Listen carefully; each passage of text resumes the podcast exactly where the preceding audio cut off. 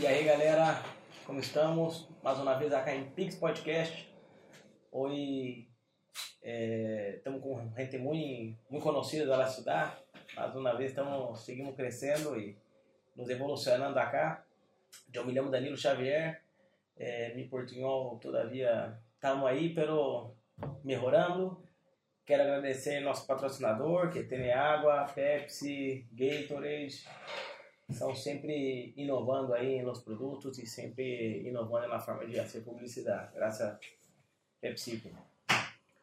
Quero agradecer hoje nosso invitado, Dr. Reiter, muito famoso para lá estudar, anos de, de experiência cá, anos de conhecimento, anos de história, trajetória para salto. E, e bueno, ele deu, deu uma candidatura política, um mais importante agora, e agora outra outra campanha. Eh, seguramente temos muito que falar hoje. Seguro. Graças, graças por vir, graças por vir acá em casa, graças por, por confiar em, em el projeto acá, claro, verdade? Porque é tu tempo que está invirtiendo con nosotros. Muchas gracias. Muy buenas noches para vos, Danilo, para todos tus seguidores. Antes que nada, felicitarte. Felicitarte por este proyecto, el inicio de una innovadora manera de comunicación yo creo que, de hecho, que nuestra ciudad se merece. Gentes emprendedoras como vos.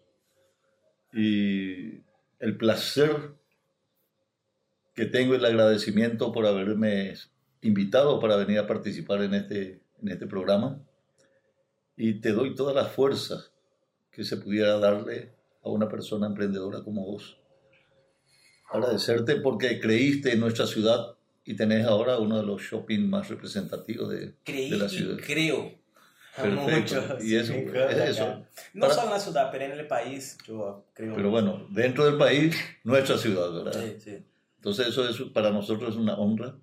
Gracias. Y, y lo único que yo puedo volver a decirte, felicitarte, felicitarte y ahora con una nueva etapa, una nueva faceta de tu vida que yo desconocía. ¿verdad? Eu também desconhecia. Pero esse estava falando um novo empreendimento para não é um novo empreendimento para mim, é uma coisa assim louca, porque não tem nada a ver com minha forma de trabalhar. É algo totalmente raro para mim. Eu jamais imaginei estar sendo isso. Entendeu? Não é minha, minha forma de ser. Bom, vamos me conhecer há anos, meu tipo de trabalho. É empresa, não sei, funcionando e, e gente nunca de em frente. Isso aqui é é desafiante. Essa era a palavra, desafiante. Mas eu creio muito, creio muito também nesse, nesse negócio. E eu tenho um, um, um grande amigo meu que estava falando agora, recém, de, de, de Carlos Friedman, sí. que é tu amigo de infância. Es amigo de infancia, a pesar de tener alguna diferencia de edad, él es menor, pero su familia completo, eh, yo le tengo a su hermano mayor, que fue, es ingeniero también, mm. eh, Alfredo, y una gran amiga, Leticia, que es su hermana, que fue directora de la, directora de la cultura del Departamento de la Dirección de Cultura de la Municipalidad de Coronel Oviedo durante muchos años. Uh -huh. Y cuando supo que yo estuve como intendente municipal desde el 2006-2010, lo primero que hizo es llamarme y ponerme a ponerse a disposición con todas las Dirección de Cultura de la ciudad de Coronel Oviedo, inclusive hemos hecho eh, un acto protocolar, podríamos decirlo así, de hacernos ciudad hermana entre Salto del Guairá y Coronel Oviedo, gracias a la gestión de ella. Y le tuvimos nosotros en una de las memorables, eh, uno de los memorables festejos del 30 de julio, aquella época 2006-2010. Y aún más, eh, en esa época, la Orquesta Filarmónica de Coronel Oviedo se ha presentado por auspicio de la Dirección General de Cultura de, de Ciudad eh, Coronel Oviedo, que nos visitaron. Y ahí nació en mí, imagínate cómo se dan las cosas, nació en mí el sueño de contar también aquí en Salto del Guairá con una orquesta filarmónica. Mm. Eh, nació en mí el sueño de verle a los niños de Salto del Guairá con el violín sobre el hombro, una partitura en el atril con una partitura de música ahí enfrente de ellos y comenzamos en eso y en eso estamos, ¿verdad? Sí, o sea, porque yo siempre he dicho, una ciudad que pretende crecer económicamente, también paralelamente debe crecer culturalmente. É que, assim, não é como ter um pilar muito forte sem ter os outros. É um equilíbrio, a vida é um equilíbrio, né? Assim mesmo, eu, eu sempre he dicho... Pero te gusta música? ¿No tenía un, con música, no? ¿Tenía un instrumento o algo así? No, absolutamente. El tema es mi origen. Mm. Mi origen de villarriqueño, guaireño.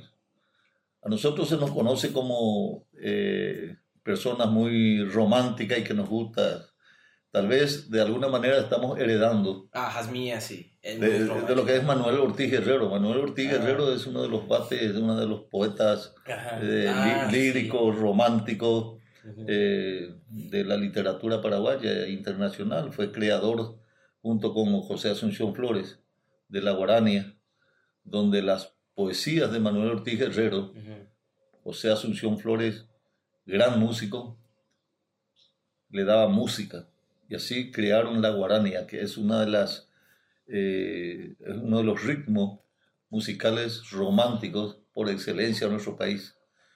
Conocido en todo el mundo. Por ejemplo, John Manuel Serrat había cantado en su momento una guarania Picasso, Che Picassumi. El ritmo de guarania.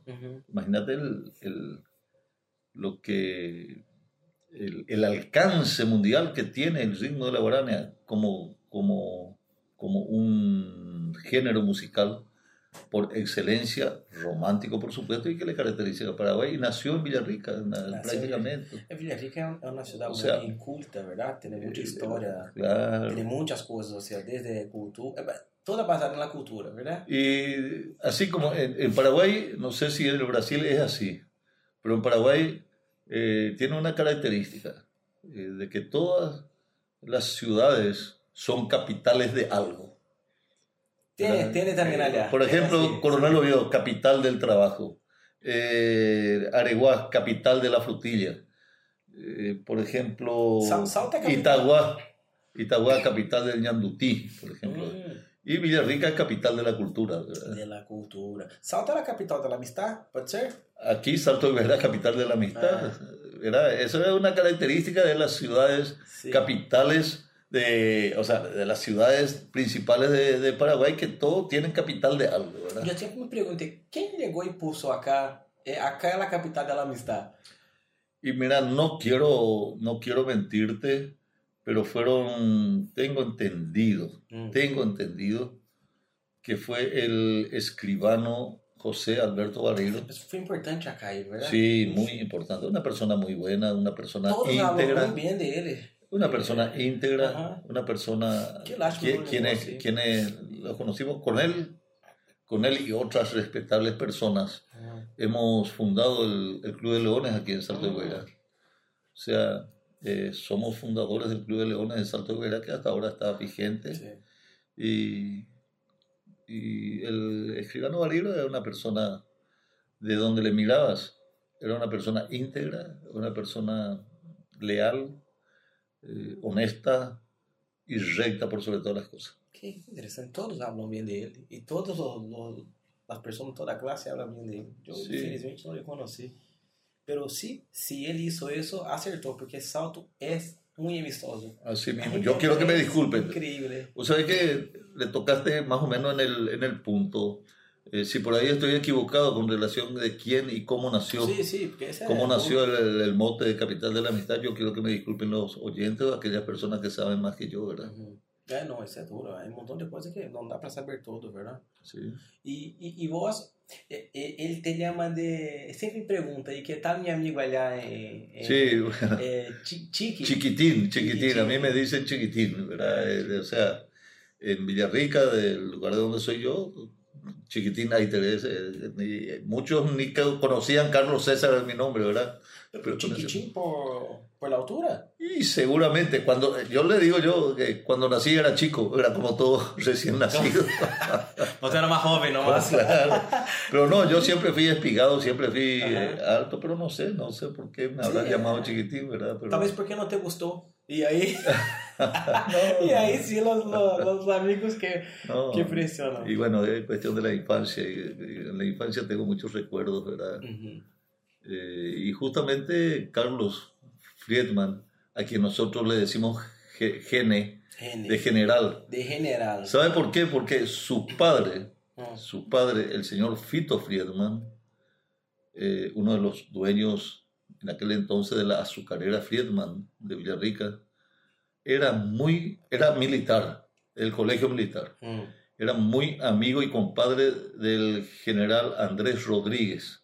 Que fue presidente de la República del Paraguay después del- la- del- de haber sido derrocado el general Stroessner y eran compañeros. Entonces él tenía la, eh, tenía, qué sé yo, la manía o la costumbre de darle motes de grados militares a sus hijos. Tal así de que a Gene, Wow. de- al hermano mayor, le llamaba capitán, Capitán. ¿verdad? Capitán, Me gustó. ¿verdad? Che, capitán, Me vení, gustó, me ¿verdad? No le, no le llamaba por su nombre, Ajá. capitán, ¿verdad? Y a nosotros, capitán, capitán, capitán, Claro, ¿verdad? Y a este. Gene, Gene era general. Ajá. Imagínate, el hermano mayor era capitán Ah. y a lo mejor, bueno, este es general y le llamaba general y quedó con la palabra, con el mote de Gene. Su apodo, le decimos nosotros aquí, eh, como mi apodo es Chiquitín, Sí. El apodo de este amigo es Gene, Gene, de general. De general. ¿Verdad? Ah, entendi. Nossa, pero que buena ideia y de es- su padre. es notable. Pero hacía eso jugando o hacía eso en serio? ¿Cómo? Le llamaba, hacia, ¿era serio o era algo, algo No, juego él entre le llamaba padre? capitán, capitán, vení, Sí, pero, pero, le- pero le daba. Ahora, ¿cuál le motivó? ¿Qué cosa le indujo eso a darle la nota ya? Habrá sido, qué sé yo, habrá sido porque él quería que todos sus hijos sean militares, pero pero ninguno fueron, ¿verdad? Sí, sí, Eh, ser, los dos son ingenieros Ajá. y ellos son cuatro en la familia, dos mujeres y dos varones, Mm. y vivíamos a una cuadra. En Villarrica vivíamos a una cuadra uno de otro, ¿verdad? Entonces de ahí hicimos, y aparte de eso, compartíamos los, los momentos de, de fútbol, de salón y de deporte. Entonces así de que capitán, que es el hermano mayor, Sí. eh, Tito le decimos también nosotros, Ajá. Eh, era mi compañero de fútbol en Villarrica, en uno de los clubes más prestigiosos que era el Estado Bellaco. Yo pensé que era tu companheiro de básquetbol. No, él era compañero de fútbol. Ah, tá. Y Gene también una- tiene una altura bastante importante, también practicaba básquetbol con, en, nuestra, en nuestra canchita, que era un club, el Cedro, se llamaba porque había una planta de cedro grande en una de las, eh, las esquinas del local del club.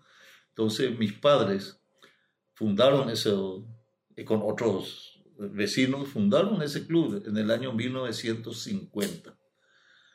Y yo nací en el año 1950. Ujú. Cuando yo tenía, según, cuando yo tenía seis meses, fundaron ese club. Como todos jóvenes, ¿verdad? De aquella época, querían tener un, un patio donde practicar deporte. Hicieron una cancha de, originalmente era una cancha de vóley, ¿verdad? Llegaron a practicar y después se hizo la cancha, se adaptó para una cancha de básquet Uhum. y eso mismo la pista se adaptó para futsal. Y al costado tenía la cancha de bochas, de bocha, pero esa bocha diferente a la bocha eh, brasilera, ¿verdad? Hum. Es una bocha, eh, un juego que tiene un reglamento totalmente diferente y que está reconocido mundialmente porque Pero hay torneos. Com as pelotas. Sí, pero, pero no ese tipo de bocha de los brasileños que se colocan tres en un extremo y otros tres y son de hierro, creo que. No, esas son bochas eh, de material sintético. Generalmente se puede jugar en forma individual con cuatro bochas o en pareja de dos a dos eh, con cuatro bochas o de, seis, eh, de tres a tres. Ahí ya se juega con seis bochas. Generalmente las bochas son sintéticas de diferentes colores por equipo, ¿verdad? O sea, son seis bochas que le corresponde dos a cada, a cada jugador en caso que sea de tres. E por visto jugasse super bem também. Sí, vos sabés que practicamos. Deporte practicamos. tu área. Eh, para mí el deporte ha sido, água? sí, cómo no. Para mí que el deporte ha sido, ha sido después del estudio, paralelamente, ha sido, ha sido lo que marcó mi vida, ¿verdad? Eso, teníamos nosotros un grupo de muchachos que nunca, nunca fumamos, por ejemplo, nadie fumaba en Pero el nuestro deporte equipo. hace mucho eso, ¿verdad? Te Eso. quita de la, de la- del Absolutamente. camino malo. Absolutamente. Nosotros terminamos el día agotados, lo único que queríamos con 11, 12, 13 años Sí. acostarnos y dormir, ¿verdad? Y bueno, practicamos mucho deporte. Gracias a Dios en mi, en mi infancia y adolescencia no tuve esa, esa limitación por parte de mis padres.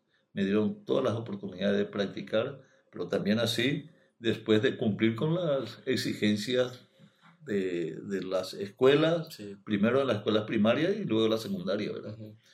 Y ahí empezaste, el, o sea, porque fuiste profesional. Y bueno, eh, yo integré la selección de básquetbol de Villarrica Ujú. en torneos in- nacionales, Ajá. torneos nacionales.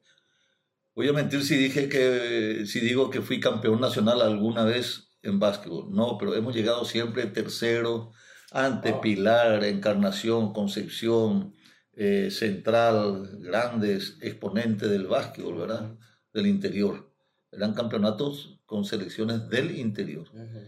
y nos íbamos, participábamos en, en Pilar, en Concepción, y yo a los 15 años, a los 15 años ya integré el plantel de seleccionado de básquet, defendiendo los colores de Villarrica. Y hemos sido, primero había una preselección integrante de 32, 30, 32 jugadores. Y de ahí se seleccionaban los 12 mejores que eran el seleccionado y que iban a representar a Villarrica en los diferentes campeonatos nacionales. Y yo estuve en siete campeonatos nacionales, Era un por año. era uno por año. Entonces, hasta los 22. 27 años. Yo hasta los 27 años, pero no fue seguido. Yo te Ah, dije, vos te- claro, yo te dije que a los 15 años ya por primera vez participé. Tá. Luego, el último campeonato, ya siendo estudiante de medicina de Corrientes, Ah, yo practicaba, claro, los campeonatos nacionales, los campeonatos nacionales se hacían en enero o febrero, justo que coincidía con mis vacaciones. Entendi. Entonces, cuando yo venía de vacaciones de Corrientes, ya me echaba, ya me esperaban, ellos, Sí. podríamos decirlo así, e integraba ya ahí el campeonato y que comenzamos la práctica. Teníamos dos sesiones de práctica a las 4 de la mañana, salíamos la parte física y la parte táctica era a la tarde o a la noche, ¿verdad? E praticava em missões também, não? En Corrientes. Em Corrientes, perdão. No, en Corrientes practicaba fútbol. Aliás, fútbol e acá. Allá en Corrientes Fútbol yo integré eh, el equipo profesional, semiprofesional diríamos así, en el campeonato correntino de fútbol. Inclusive en el 76, teniendo 26 años, o 25, por cumplir 26, fui goleador de la Liga Correntina de Fútbol.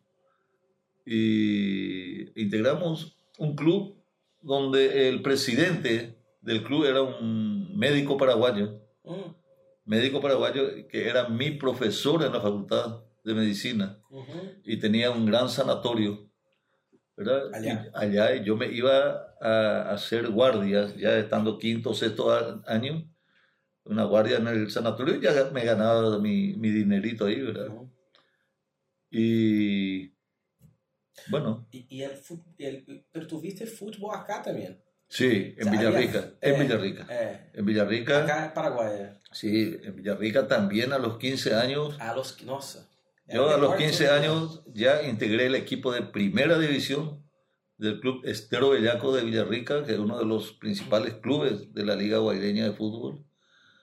Y yo recuerdo que la práctica era en la tarde y muchas veces me escapaba del colegio.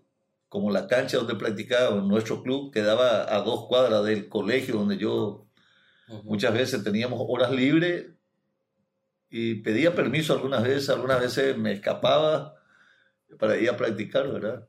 E, e jogava futebol todo el ano e fim de ano, las vacaciones, básquet. Básquetbol, así mismo. No, éramos eh, deporte a full, Desporte é futebol. deporte a full. Imagínate con 15, 16, 17 años donde... eh, Empieza a salir, conocer. Claro. é. Así Sí, mismo. Y a entonces son eh, acciones o actividades que te marcan. Ajá, Y gracias a Dios eso no, nos aleja del, del vicio, ¿verdad? sí. Porque como decía, terminamos la jornada del día totalmente cansados y lo único que queríamos era ir a, a acostarnos, a, a dormir y para comenzar de nuevo al día siguiente. ¿no? Yo soy muy favorable al, al deporte justamente por eso, para que quite un poco los la, la vida, no sé, el riesgo que uno puede tener en otra en otra en otro camino, otro- Sí. el camino malo de la vida de los Así, niños, así mismo, es porque a medida que pasaba el tiempo, la vida se volvía más complicada en el sentido de, los, de las tentaciones que había, ¿verdad? Sí, ¿te parece que hoy hay más tentación que en aquella época? Sí, mucho más. Mucho más. Mucho más, mucho más, mucho más. Eh, anteriormente, primero el sistema de comunicación era diferente, ¿verdad? Eh, lo que te llegaba era totalmente diferente en el sentido, hoy día vos en la, en la televisión, en las redes sociales tenés cualquier tipo de, de- de información, de, nuevos, de nuevas formas de divertirse, ¿verdad? Por ejemplo, era, era totalmente diferente en nuestra época, en mi juventud. Un baile, una fiesta, nosotros le decíamos fiesta, comenzaba a las 9 de la noche Sí. y terminaba a las 12, 12 y media, ¿verdad? Hoy día, Hoy en día, hoy día a las 12 y media, a la 1, la Me gente mata. recién comienza, Eh, ¿verdad? nem mata eso. O sea, los jóvenes hoy día se duermen de las 7 hasta las 10 y media, a las 11, Sí. Para luego prepararse e irse a la... Não, a mim não me, não me essa Não, coisa. a mim eu tampouco. não entendo. Ojalá vuelva esse horário, porque esse horário das nove, você dormir temprano hace muita diferença no outro dia. Absolutamente, E a salud también, ¿verdad? absolutamente. Eu absolutamente. espero que um dia vuelva. Ojalá mis hijos puedan tener, porque sí, mi juventud foi assim. Era, não era tão como eu, eu não sei, a las 12, una, pero mi juventud foi a las, a las 11, a las 12, e sempre me incomodou, sempre me incomodou. É. Graças a Deus, agora já, já sou casado, dois hijos, já nem penso em mais uma festa, puxa, necessito uma semana para me recuperar, Ah, salir sí, del horario. lógico, lógico. lógico. Esse, esse Rancheros que fuimos, ouvimos que amanhã às 12h30, 12, 12h30, ai, tô exausto hasta a hora. Así mismo, así mismo. Ah, E, e sempre, ou seja, desde, desde, no, desde niño, a ideia de medicina, Sí, é? sí. Eh, yo recuerdo, É, yo recuerdo, yo tenía, pienso por la forma que se daban las cosas, pienso que habré tenido cinco o seis años. Cinco ou seis anos. cinco a seis años, Ah, donde un tío mío me alzaba encima de su rodilla, ¿verdad? Aquí. Y me decía, vos vas a ser sacerdote, vos vas a ser monseñor. No, tío, no, tío, yo voy a ser doctor, yo voy a ser doctor, ¿verdad? Eh, esa, esa, esa escena se me grabó en la, en la cabeza permanentemente y, y él me alzaba acá sobre la rodilla, ¿verdad? ajá. Para que te alce sobre la rodilla, yo pienso que habrás Sí. tenido cinco años. Sí. ¿Por qué? Porque con nueve o diez o once años, pues no, no, ya no. Mijo tem sete já é pesado, carregar. Já, Ya dá. no, no hay dá. caso, ¿verdad? Entonces, por eso yo siempre, como tengo grabada en la memoria esa, esa escena de mi niñez, yo digo que siempre, siempre quise ser médico. Nunca se me cruzó por la cabeza ser eh, de otra profesión. Eu tenho um amigo, uma, é, não me recordo quem me falou isso, que sempre quis ser médico e quando ligou a olhar para fazer o Uhum. trabalho de médico, quando cortou a primeira pessoa, desmaiou. Ah, E deu, não, não é para mim. No, no es para- Porque aí passa isso também, é verdade? Sí, não é uma seguro. coisa fácil. No, no es fácil. La carrera de la medicina es una de las carreras, no es, no es difícil como materia en sí, pero es sacrificada. Sacrif... eh, A vida é muito sacrificante. Muy sacrificada. ¿Verdad? Sí, es un- por eso no en vano se dice que la medicina es un apostolado, ¿verdad? Es un apostolado porque es un renunciamiento Total, a muchas ¿verdad? cosas. Vos no sos dueño de tu vida. Uhum. eh, no hay posibilidades de que vos trabajes y paralelamente estudies medicina. ¿Por qué? Porque las clases son de mañana, de una vez a la tarde, de una vez a la noche, entonces imposible. Eh, Por isso muitos médicos se casam com médicos. y bueno, pues, eh, eh, eh, es una de las consecuencias, es una de las consecuencias de la vida del estudiante de medicina. ¿Por qué? Porque generalmente no van a los boliches o a las, a las discotecas, ¿verdad? Entonces se conocen a las chicas o las chicas le conocen a los chicos dentro del ámbito universitario de la facultad. Es el, el, ámbito donde desarrollan sus actividades y es, es, por eso, porque si vos tenés opción de ir cada semana a una discoteca, tener la posibilidad de conocerle a otras personas que no sean del ambiente, eh, tal vez, pero como que el estudiante de medicina es una persona eh, que vive su mundo, se desarrolla en el mundo. Y hay, ahí hay competencia eh, entre, entre propios cursos, intercursos de la propia facultad. Y bueno, eh, por ahí de repente son compañeros de colegio, eh, perdón, de la facultad, compañeros de curso, o están en una guardia y por ahí se conoce con la otra, y bueno, todas las circunstancias, pero todo relacionado al ambiente universitario de medicina, ¿verdad? Sí, y yo creo que eh, eso no es científico, pero lo único yo te digo que puede, podría ser una de las principales causas porque la razón del médico que casi siempre se casa con, con gente dentro del ámbito de la medicina. ¿verdad? E, e, e esse tema de, de medicina, não sei, é uma pergunta bem particular minha. Não parece. O médico não se torna um pouco frio?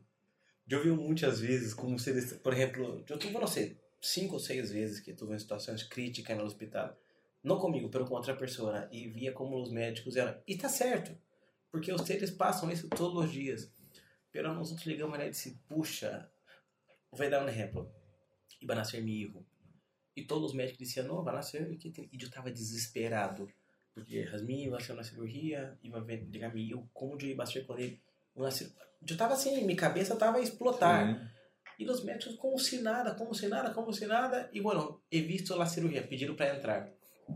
Eu entrei e me recordo que quando estava eh, por cortar assim, dijo, vem cá, vem, vem mirar. Dije, não, jamais, jamais. E não venía acá, não, não. E aí, que tal o bebê, tudo isso.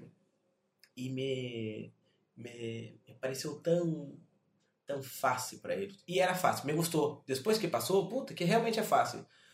Pero me pareceu tão, tão natural, uma coisa tão importante em minha vida. É como se. Eu não sei explicar, é como se Sabe quando o ninho te liga e diz, mira papá, mira papá, esse, mira esse controle que é hermoso? Sim. E vai dizer, aham, sim, sim, sim.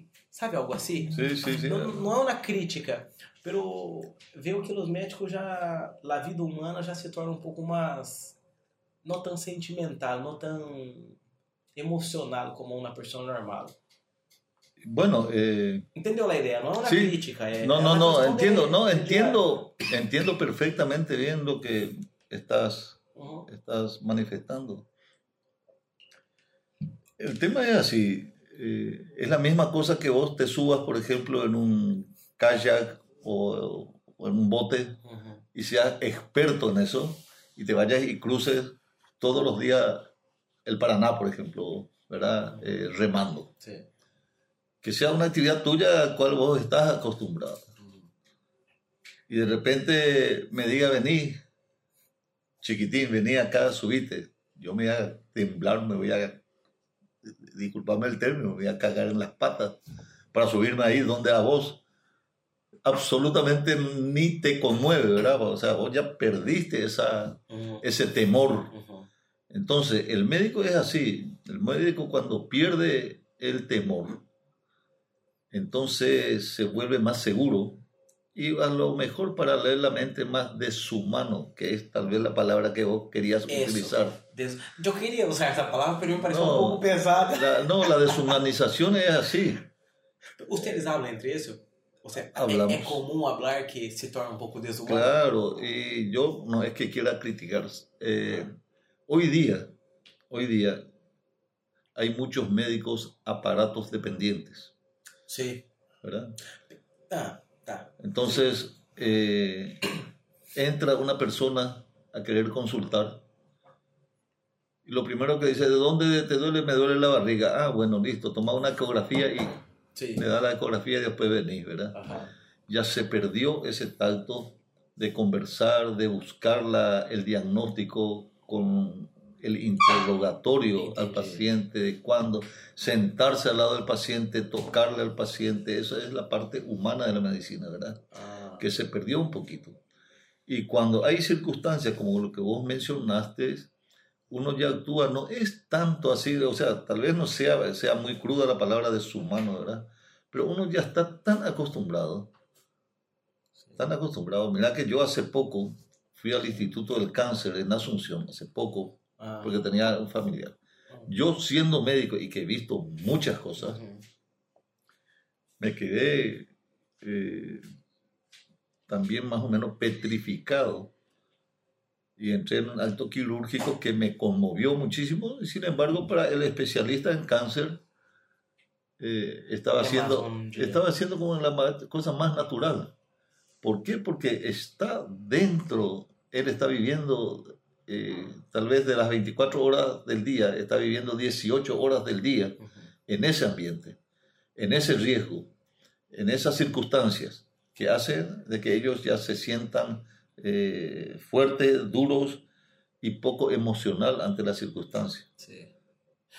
Eu tenho uma amiga minha que ela trabalha com pacientes nefásticos, pode ser?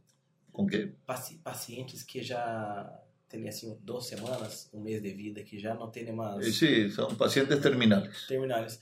E puxa, ela se especializou nisso e, e me duele. E para ela é normal, pero llora todas as vezes. sí, es así, Llora todas las es veces. así. La lucha, la lucha es permanente, ¿verdad? Náusea permanente. La lucha ela, es ela é permanente. especializada em melhorar, ela é assistente social, não é médica.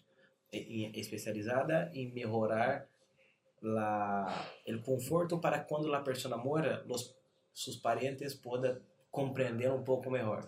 Então, Sí. ela acha que essa morte não seja tão, tão dura, tão Sí. sofrida quanto quando creem que parece ser, porque é algo que passa todos os dias mesmo. Sí, Eh, cuando yo digo, Danilo, yo quiero que me disculpe, cuando yo digo eh, que hay muchos médicos, aparatos dependientes, que la aparatología, eh, no me estoy refiriendo a todos los médicos.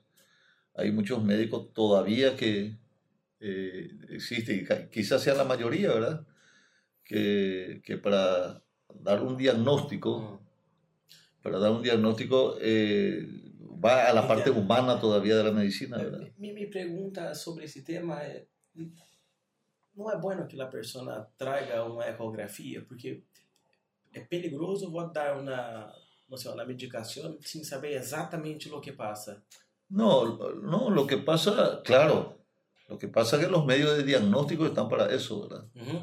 Los medios diagnósticos están para eso, métodos auxiliares de diagnóstico. Pero lo lindo ya que uno haga el pedido bajo ciertos criterios de sospechas y Que- los aparatos o que te, te saquen de la duda. O en serio, que te diga, no, no, es lo que vos pensaste o es lo que vos pensaste, Entendi, ¿verdad? entendi. ¿Entendiste? Eh, yo, lógico que es, tenemos que utilizar todos los medios disponibles para llegar a un buen diagnóstico, porque el buen diagnóstico, del buen diagnóstico depende un buen tratamiento. E também há coisas que não se necessita, verdade? Vós já viste isso 100 vezes. É o mesmo no 100. Não vai necessitar uma ecografia para saber o que está passando, verdade? Esse, esse, essa, do- esse apêndice, esse é um negócio que... Sí, pero hay caso- casos, hay casos, eh, están los casos típicos clásicos que le decimos nosotros, este es un caso de libro. Caso de libro decimos nosotros cuando, eh, el caso que vos mencionabas de una apendicitis, que se presenta con todos los signos y síntomas Uhum. descritos en los libros, ¿verdad? Pero hay casos de, de muchas dudas donde ahí sí es sumamente importante, sumamente importante. Pero se há todos os há casos de livro, bom, isso já... No, eso ya es, Não é es así, ya, ya- ya no vas a saber. É isso que vou estar dizendo. Aí, Pero hay casos lastimosamente, la- lastimosamente es, eh, son los casos que menores eh, frecuentemente se presentan, ¿verdad? casos. Uhum. Ah, entendi. Lo- los casos atípicos, generalmente, ¿por qué? Porque ya los pacientes llegan automedicándose con algún analgésico, ya le toma algo, si vomita para... la- eh, un- es decir, ya viene, entonces distorsiona todo lo que es el cuadro de, Ah, de- de claro. síntomas Ajá. y recibe un médico ya no con los síntomas clásicos y típicos. Algunos de los síntomas por la automedicación o por la medicación, qué sé yo, que ha recibido por ahí, distorsiona un poco. Y ahí sí hace falta, lógico, hace falta. Hoy día no podemos ya permitirnos eh, entrar a, a, operar, hacer un caso dudoso si no tenés ya un buen eh, diagnóstico laboratorial, laboratorios y también ecográfico, que nos ayuda muchísimo a sacar las dudas. ¿Te parece que la, esas facultades que tenemos acá en Salto y en todas las fronteras son buenas facultades de medicina? Y bueno, eso lo dirá el tiempo, lo dirá el tiempo. ¿verdad? Creo que ahora la Facultad Sudamericana está lanzando la primera, camada de médicos. Eh, en, en, el tema de medicina, eh, el producto se mide con el tiempo, con el tiempo. Es decir, ver porque también la parte práctica es importantísima. Las guardias, uno aprende muchísimo, muchísimo para la práctica médica. Hacer guardias en los hospitales es fundamental. Eso es fundamental. ¿Cuántos años hace de, guardia? Bueno, no, eh, las guardias obligatorias son... Eh, yo, por ejemplo, comencé a hacer guardia desde el tercer año pero es obligatorio. no, no, es, no, no, es obligatorio. En el cuarto año tampoco es obligatorio. En el quinto año tampoco es obligatorio. En el sexto año tampoco es obligatorio. Recién es obligatoria haciendo en, en, el, en el internado rotatorio que sería, ¿verdad? Pero, pero aquellas personas que necesitan y que quieren su formación ya se inicia en la práctica hospitalaria a partir del cuarto año, ¿verdad? Donde vos le Nós temos um conejito aqui. Ah, sim? E ele tá, tá feliz acá. Vamos comentar, né? E não sei, vamos quitar aí. Donde uno le saca el temor a enfrentarse a un paciente. Porque el médico es un ser humano. ¿verdad? Y si vos no tenés esa práctica de enfrentarte al, al paciente, de tener toda una metodología para llegar a un diagnóstico, por ejemplo, eso se consigue todo en la práctica hospitalaria. Eh, me, me gusta eso, eh, o sea, claro, todo parecido, ¿verdad? Con, con sus dif diferencias, pero eh, es como un vendedor, ¿verdad? Para poder estudiar sí. toda la venta, pero si no tener el, el feeling con el cliente allí, claro. y eso va a tener, solo hay una forma de aprender. Así mismo. Práctica. Eh, yo creo que el médico... ¿Va a estar con calor? ¿Cómo? ¿Está con calor? No, no. También no, está, muy bien. Eh, yo creo que el médico tiene dos, dos etapas de formación. Que es la parte práctica y la parte teórica. Uh -huh. La parte teórica vos podés sentarte de acuerdo a tu tiempo y a tu voluntad y eh, comenzar a, a, a leer. Pero la parte práctica es fundamental. Porque lo otro podés los libros no te dan lo que te dan los hospitales. Sí. ¿Entendés? Entonces, en los, en los libros vos estás aprendiendo la base, diríamos así, científica uh -huh. de lo que ocurre. Uh -huh. Pero no te enseña cómo sentarte, o sea, eh, cómo, cómo afrontar sí. Lo único que te enseña es la práctica del hospital, mirando tus, a tus maestros cómo se comportan ante es, tal situación, uh -huh. mirándole a tus compañeros, cómo, a, a, tus compañeros de mayor jerarquía, diríamos así, sí. eh, ver cómo ellos hacen, qué es lo que hacen ante ciertas circunstancias, ¿verdad? Y eso es, eso es práctica hospitalaria.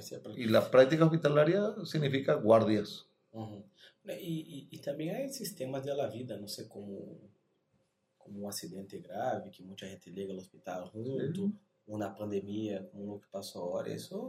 Sim, mesmo. Ou vai estar preparado ou está preparado, verdade? Não, não, é, é que se preparar na hora, não é opção, verdade? Sim, sim. Muito, muito... Te parece que já superamos bem lá el corona?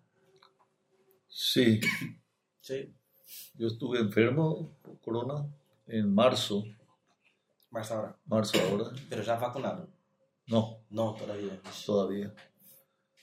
Y gracias a Dios, eh, ese sentido, gracias a Dios, tuve una familia que se comportaron más como médicos que como familiares.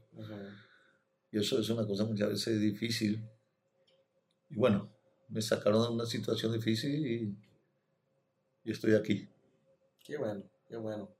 Fue duro entonces la... Fue duro, fue duro. Estuve oxigenado por 12 días. 12 días. 12 días con suero en ambas, con venas en ambas manos, en, ambos brazos.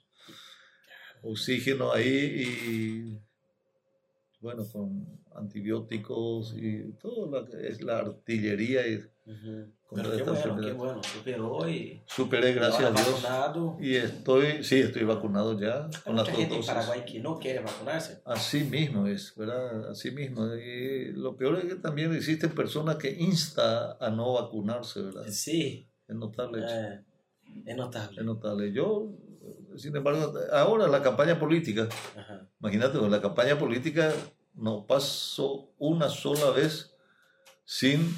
Eh, sin invitarles a la gente que no se vacunaron todavía que se vacunen. No, la gente que trabaja con ¿Y sabes por qué?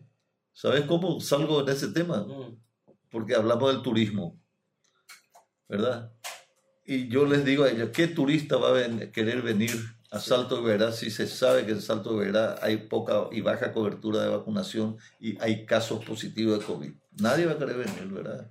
Entonces es ahí donde yo le comienzo a, concienciar a la gente para la vacunación. Y les digo que, eh, que, hay madres que saben que van a vacunarle a sus hijos por las vacunas eh, normales, que muchas veces la criatura, en todas las circunstancias, la criatura da fiebre la primera 24, 48 horas, cosa que es natural, cosa que nos puede ocurrir también a nosotros, pero alguien tiene fiebre después de vacunarse contra el COVID eh, ya dicen, sí, y ahí comienzan las propagandas negativas para eso, ¿verdad? No, no, yo no consigo entender, porque, puxa, vacunamos toda a vida, ¿verdad? Sí, Desde que claro. vacunar ahora, no, essa no, essa es distinta, ah, no, loco. Y es la única salida, es la única salida. Está louco, é, não, eu, eu me, me quedo contra. Parece que sábado foi o primeiro dia que não houve morte, sí, ¿verdad? Sí mismo, Ese, no hubo sin, é. después de un año y medio, casi dos años sin muerte, ¿verdad? Sin muertes, esse me gostou muito, puta, boa, ótima notícia. Sí. É, os outros países acá de Sudamérica estão lejos de, de este dado. Sí, o Paraguay alcançou sí. esse dado rápido. Claro, hay menos población, pero aún. Claro, pero porcentualmente por lo menos... Hay que, hay que valorar. ¿Y cuándo viniste a Salto? ¿Con qué edad? Ay, ay, ay.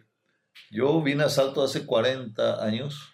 40 años. 19, en enero del 1982. 82. Ah. Y vine con 31 años. 31 años. Médico a Salto. Vino a Salto de Guairá. Médico. Para ser médico. Sí. Yo vine. O sea, yo me estudié y me recibí en Corrientes. Eh, hice la especialidad de cirugía en el Hospital de Clínicas en Asunción. Terminé mi residencia, mi especialidad y ya vine a Salto de Guairá. ¿Y por qué Salto de Guairá? No había nada acá. Qué linda pregunta.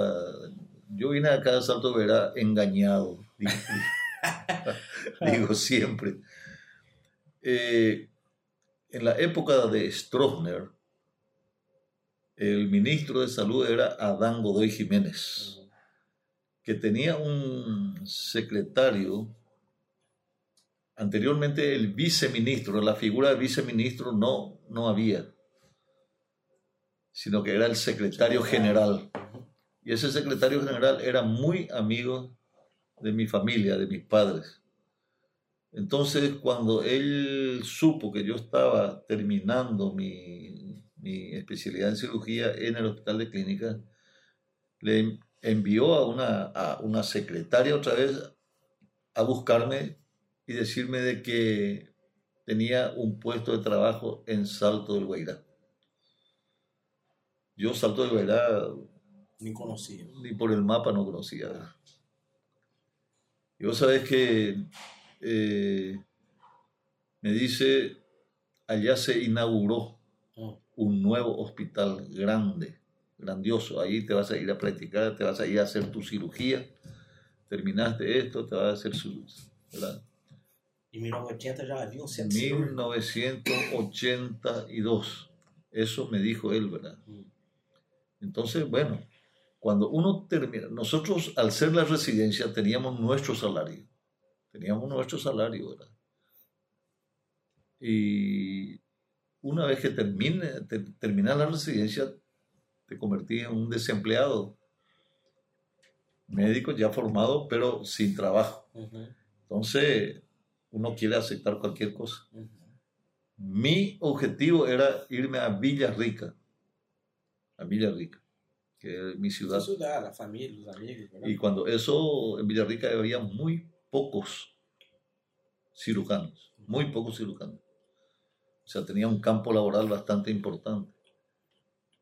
Pero, pero también el temor, el temor, porque uno, estando en la residencia, eh, capacitándote, siempre le tenés a tu jefe, que es como tu guía, que te dice cuando vas a operar, te lanza para operar solo, te dice, no, ahí no, cuidado que ahí esto, ¿verdad? Es la parte de la formación del, en este caso del cirujano.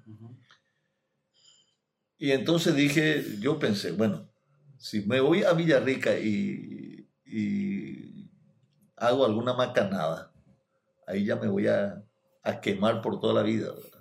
O sea, voy a... Voy a irme bien lejos. Entonces cayó la oportunidad. Pero no quería venir tan lejos tampoco. Tan lejos, eh. Tan lejos y ya sabía que no había nada, pero me entusiasmó cuando me dijo, se, se inauguró una, un hospital de dos plantas.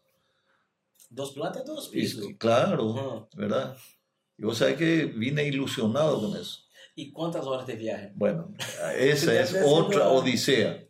Cuando yo le comencé a, comentar a mis familiares, me dicen, no, pero ¿y por dónde te vas a ir? Y no sé ni por dónde uno se va. Bueno, lo que te conviene es, creo que el único lugar es que te vaya por el Brasil andate de Villarrica a Ciudad del Este, ¿verdad?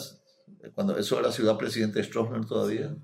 De ahí, toma un colectivo, te va a Cascabel y de Cascabel te va a Guaira. Eso era lo que me dijeron ya mis primos de Ciudad del Este, que eran fronterizos y conocían más o menos. Y bueno, me voy a Salto de Guaira, hay un, un hospital de dos plantas. Tomé, me llevaron hasta Foz de Iguazú y pregunté y me, me subieron en un colectivo, Princesa dos Campos, recuerdo. ¿verdad? Ahí todavía. Ahí todavía, ¿verdad? Princesa dos Campos, sí. Pero era, había sido esto pica pica. Ah. Y bueno, yo ni sabía ni entendía, lo, portugués no entendía absolutamente nada. Lo que sigue, pregunté allá en la terminal, me bajé en la terminal y le dije, quiero irme a Cascabel. Sí, puede subir. Ese, yo lo que no quería es esperar mucho tiempo la terminal, ¿verdad? Acá ese colectivo ya estaba con motor en marcha, ese colectivo para allá. Y me subí. Salí a las 7 de la mañana de, de Foz del Guazú y llegué a las 7 de la tarde a Guaira. era una, cada 20 minutos, cada 20 kilómetros entraba en una ciudad que daba 20 minutos. En la ciudad. Más todavía con el tema del portugués, que yo no entendía nada de esto, era parecía una cosa. Eran, con mucho respeto, digo, eran, eran vehículos de los chacreros, eran vehículos de gente que llevaban, qué sé yo, ¿verdad? Y bueno, compartí una jornada prácticamente de 12 horas de... Lo que sí es cuando vine acá, en Guaira, me fui a dormir en un hotel, no, Iguazú creo que se llamaba, algo no estilo, ¿verdad? No hay más. Quedaba, ¿sabe dónde? Quedaba en la esquina, ahí enfrente a Pernambucana, o una cuadra más hacia abajo, donde está esta rotondita ahora, abajo de Pernambucana, ¿verdad? Pero hay la Pernambucana todavía. Hay Pernambucana todavía, sí, y un poquito allá y a la derecha, ¿verdad? Está, allá abajo, sí. Bueno, lo que sigue ahí, me quedé, me quedé a dormir y al día siguiente la travesía, cruzando el lago. Yo pensé, o sea, en mi mente estaba que el, el río Paraná era frontera, pero yo crucé con la balsa y llegué a una ciudad donde todo era Brasil, todo era esto, entonces yo no, entendía lo que pasaba.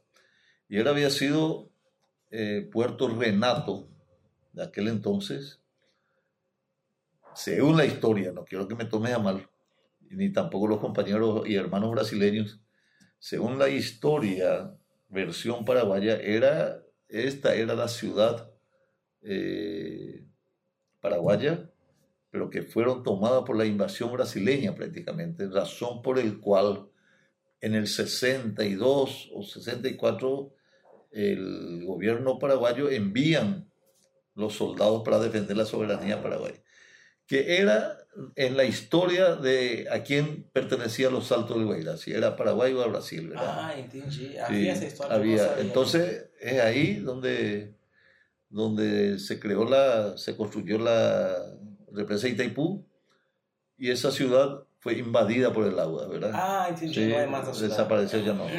Entonces yo caí ahí, vine y llegué, llegué más o menos como a las 11 de la mañana Ujú.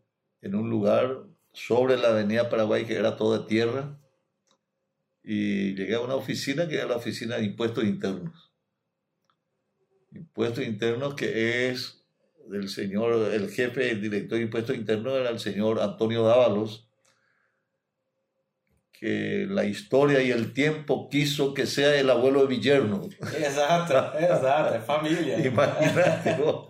Y yo llegando ahí, llegando ahí, por ver el, el escudo paraguayo, era una institución pública, Por fim.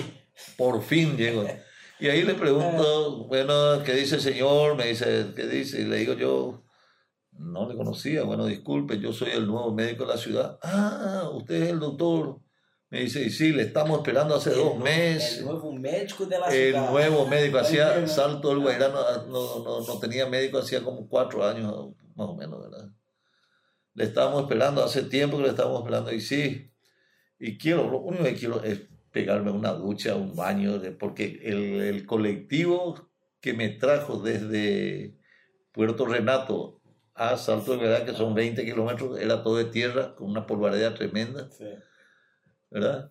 Y ahí, ahí le dije, me dijeron de que hay un hospital eh, de dos plantas recién. Y, ¿Hospital? Me dice, ¿hospital? Y sí, hospital. Fulano le llama a, a su chofer. Le dice, que en guaraní le dice, ¿qué hospital? Es lo que se inauguró ahí. No, ah, debe ser eso que se inauguró ahí eh, sobre la avenida, donde está la regional ahora. Pero ese, Que regional? Que é regional?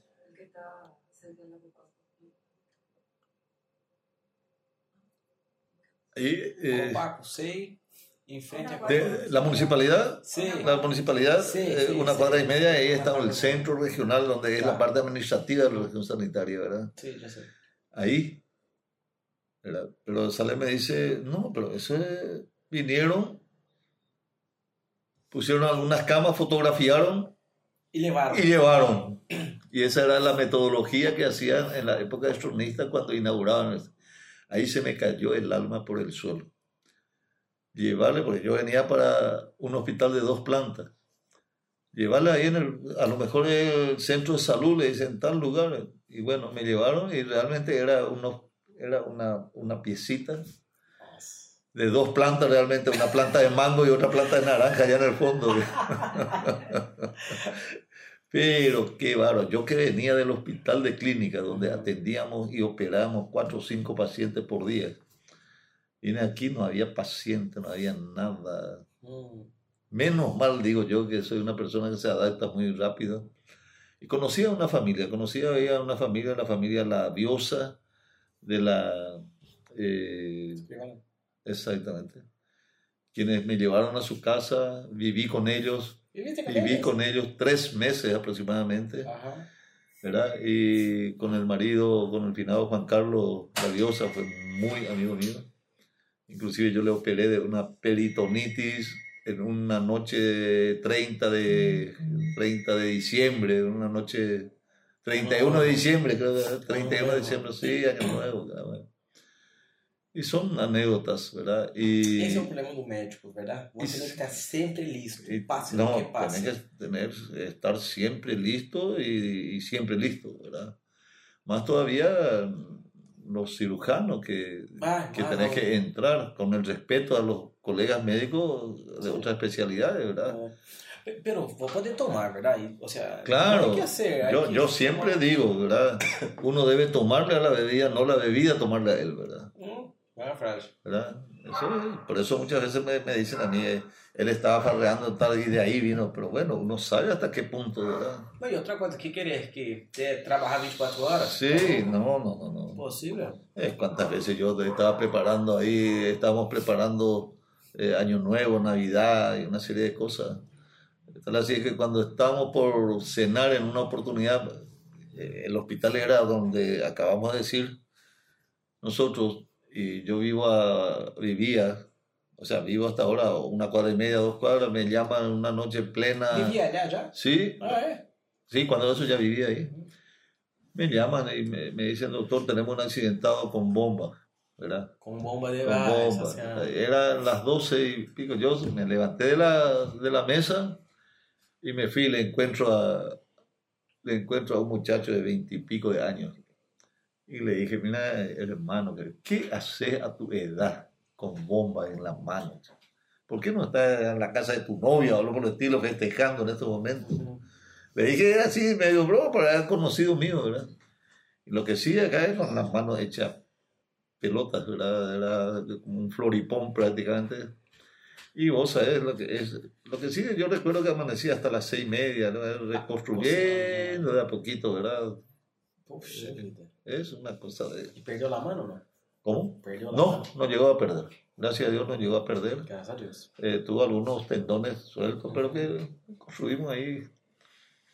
Y bueno, es- Nossa, son anécdotas. né? Esse é o problema del, del médico. Eu, eu vejo muita gente hoje, doutor, que quer ser médico pela estabilidade financeira. No. Verdade? Vos também vê isso ou não? É uma impressão minha. Sí, uno cree que ser médico implica riqueza, absolutamente, a no ser que te dediques a cosas raras, ¿verdad? É, E además, ou seja, vou, a- vou a trabalhar e vou a ganhar na plata. E Na medicina vou ter que se involucrar é 24 horas do tempo, não, não poder errar. Eu, eu vejo muitos médicos, ou seja, apagam seu teléfono No, e, e entendo. sí. Pero no, no es lo que Más, más todavía en nuestra época, donde éramos dos médicos nomás, ¿verdad? Imposible. Éramos el doctor Adolfo Pacher y yo. Ah, era de otra parte. Sí, eh, con él vinimos juntos. Pero no, no hay caso, ¿verdad? No hay caso. Y, y an- y más todavía anteriormente nos conocíamos todos. Y no, y no, no habíamos no había otras opciones. No había otra opción, sino que teníamos que estar ahí, estar ahí y solucionar el problema. E outra coisa, solucionar problemas de qualquer âmbito, ¿verdad? Desde el pelo hasta, hasta el pie. Le decíamos todólogo, assim. todólogo, ¿verdad? Eh, ¿qué, especialidad sabe tal cosa y tal cosa y tal cosa? Sí, Mandame, mandame. Así mismo, así mismo. Eh, pero es que no había otra opción. Imagínate vos, meio. eh, otra anécdota. Doutor, esse Graças. Rodrigo, allá de, de Manjari Bote, Botequim do Vila, Sí. eh, ele hace nuestra cena, gracias Rodrigo. Ah, Allá en, eh, en la plaza de alimentación de Mapi está, Sí. los dos y es riquísima. Y él me dijo que a vos te gustan mucho los... Vos sabés que la- Los ayer, fríos. estuve, ayer estuve ahí. Ah, ¿eh? Ayer estuve. lo- Sí. ¿Sabes qué es lo que pasa? Y a Rodrigo le digo, y te digo a don Danilo y a también. Yo cuando como mucho, me da sueño, Mm, ¿verdad? Y cuando salgo a compartir así con la familia, prefiero comer un picadito. ¿verdad? Y eh, seguir compartiendo, porque si me... Por eso yo odio, en el buen sentido de la palabra, ir a sentarme en los rodicios de carne cuando hay que te traen, que te traen, que te traen, que te traen.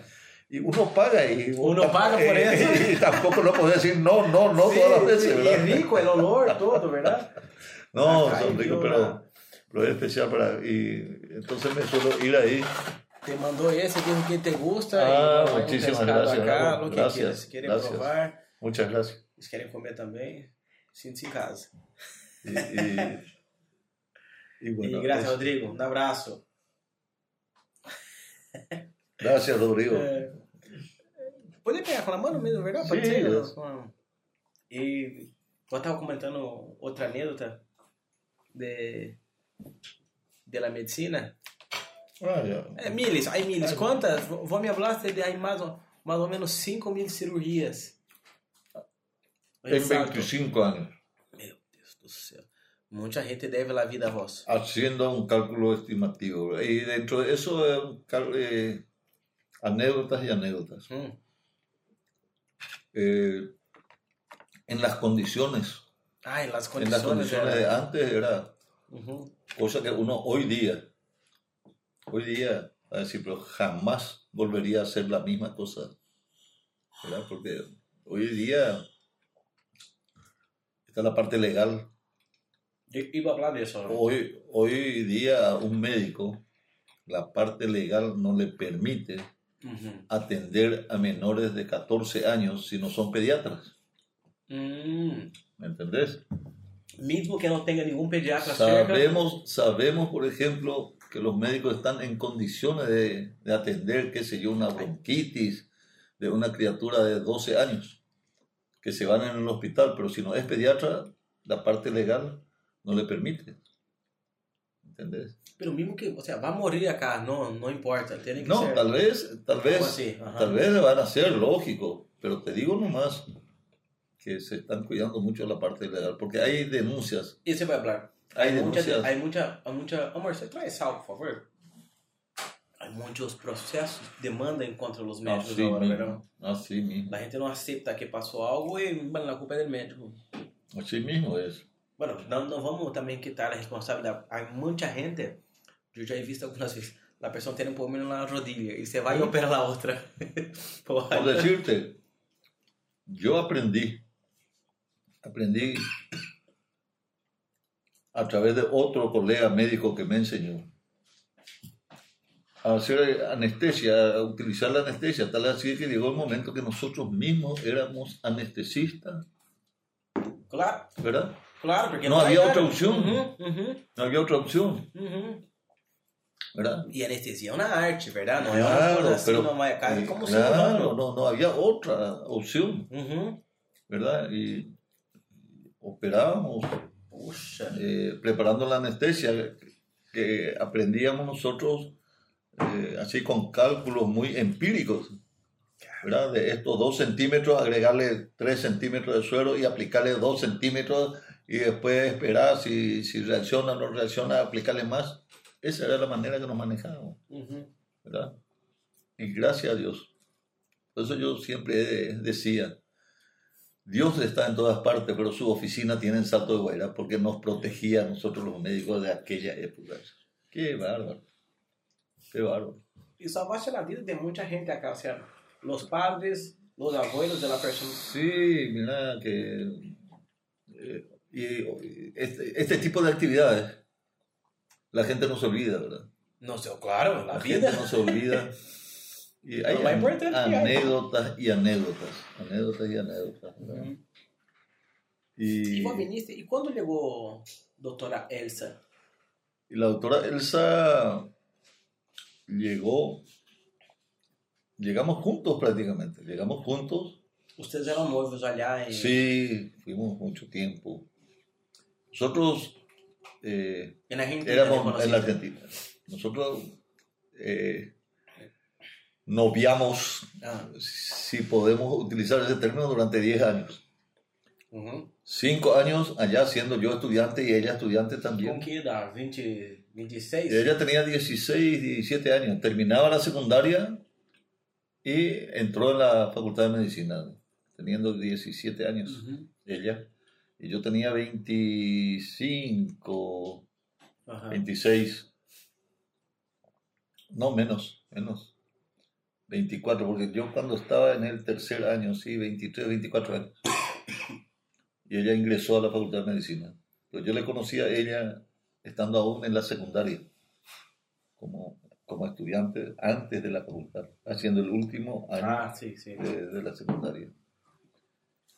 Y después yo tuve que venir porque terminé mi, mi estudio ya allá y tuve ofertas de trabajo que al final no salió porque tuve oferta de trabajo en Tesain, lo que es Tesain ahora, es el hospital de la Itaipú Binacional del Área 2 Wow. Que me, me ofrecieron y era un dineral, era un dineral. Mil dólares mensual, No, no. mucha plata. Mucha plata. Cuando el funcionario del Ministerio de Salud ganaba 45 mil guaraníes, allá ya se ganaba mil dólares y el dólar estaba a 250 aproximadamente, o sea, 250 mil guaraníes en comparación al salario de 45 mil guaraníes, con alimentación libre, con casa libre y con eh, otras, otras ventajas sociales, ¿verdad? Era un dineral. Que Y fantástico. nunca, Pero pero no nunca salió. me salió, ¿verdad? nunca me salió y fue una, hasta ahora no, ni, ni pregunté por qué no me salió, pero todo eso hizo que gracias a Dios eh, venga a caer acá en Salto de Vera. Tem que apertar a punta, porque a punta apaga aí. Ah. Esse olha, apaga. Ah, bueno. Eh, gracias a eso también tuve la oportunidad de venir a Salto de Vera, Ujú. cosa que jamás me arrepentí de haber venido, nunca, nunca me arrepentí de haber venido. ¿verdad? E a doutora Elsa tuvo coragem de venir. tuvo coraje. A ella, a ella le gusta muchísimo lo que es eh, lo verde, la, eh, lo- el, el- el ambiente eh, climático, ambiental, de todo lo que era Salto de Vera. Y ella dijo, aquí vamos a vivir. No, le dije yo, ya acá vamos a estar dos años, después nos vamos a Villarrica. Mira, a mí me gusta aquí, esto es bueno, esto. Y ella fue la que tomó la decisión de nuestra vida de venir acá y no me arrepiento de haberle hecho caso. Ela tem um pensamento muito, muito paraguaia, paraguaio, porque porque eu vejo um pouco as mulheres paraguaias, elas são um pouco a minha forma de pensar, são um pouco machistas. Sí, muy E, machista. e ela é assim também? No, ella, Não, verdade? no. É, ela já tem outro pensamento. Ella, imagínate, se sorprendía Hum, ella la costumbre y ella rompió un poco esa tradición machista del paraguayo aquí. Cuando llegamos a, una, a un acontecimiento, nos invitaban a un cumpleaños, algo por el estilo, y famosos, los varones aparte y las mujeres aparte. Esa era la costumbre. Eh, la costumbre se utilizaba acá y ella siempre decía, reclamaba, ¿por qué razón ustedes van a estar aparte? ¿Por qué no vienen y compartimos todo juntos, Sí. verdad? Y eso era una modalidad. Famoso es, llegamos a, una, a un cumpleaños y te recibían los dueños de casa y ya te separaron. Vení, para que a mí me llevaban estaban los amigos, ¿verdad? Y ellos se quedaban donde estaban las mujeres. Não, e pior, os amigos estão ali tomando e as mulheres estão ali cocinando. É verdade? É isso. Claro, pero, pero en ese caso eran, eran ya invitados. ¿verdad? Ahora, si es así, eh, una- un, un compartir, de, Uhum. haciendo no hay problema. Pero eso era la, la modalidad. Entonces, eso a ella le molestaba eh, en el sentido, o sea, que allá ellos no, no tenían esa costumbre, ¿verdad? De que los varones aparte y las mujeres aparte. E vos não tuviste muito problema de se adaptar à sua realidade? Porque os homens são educados de uma forma acá. Sí, E aí tem, eh, o sea, porque por, por cultura, verdade? Eu tive esse problema com o rasgo.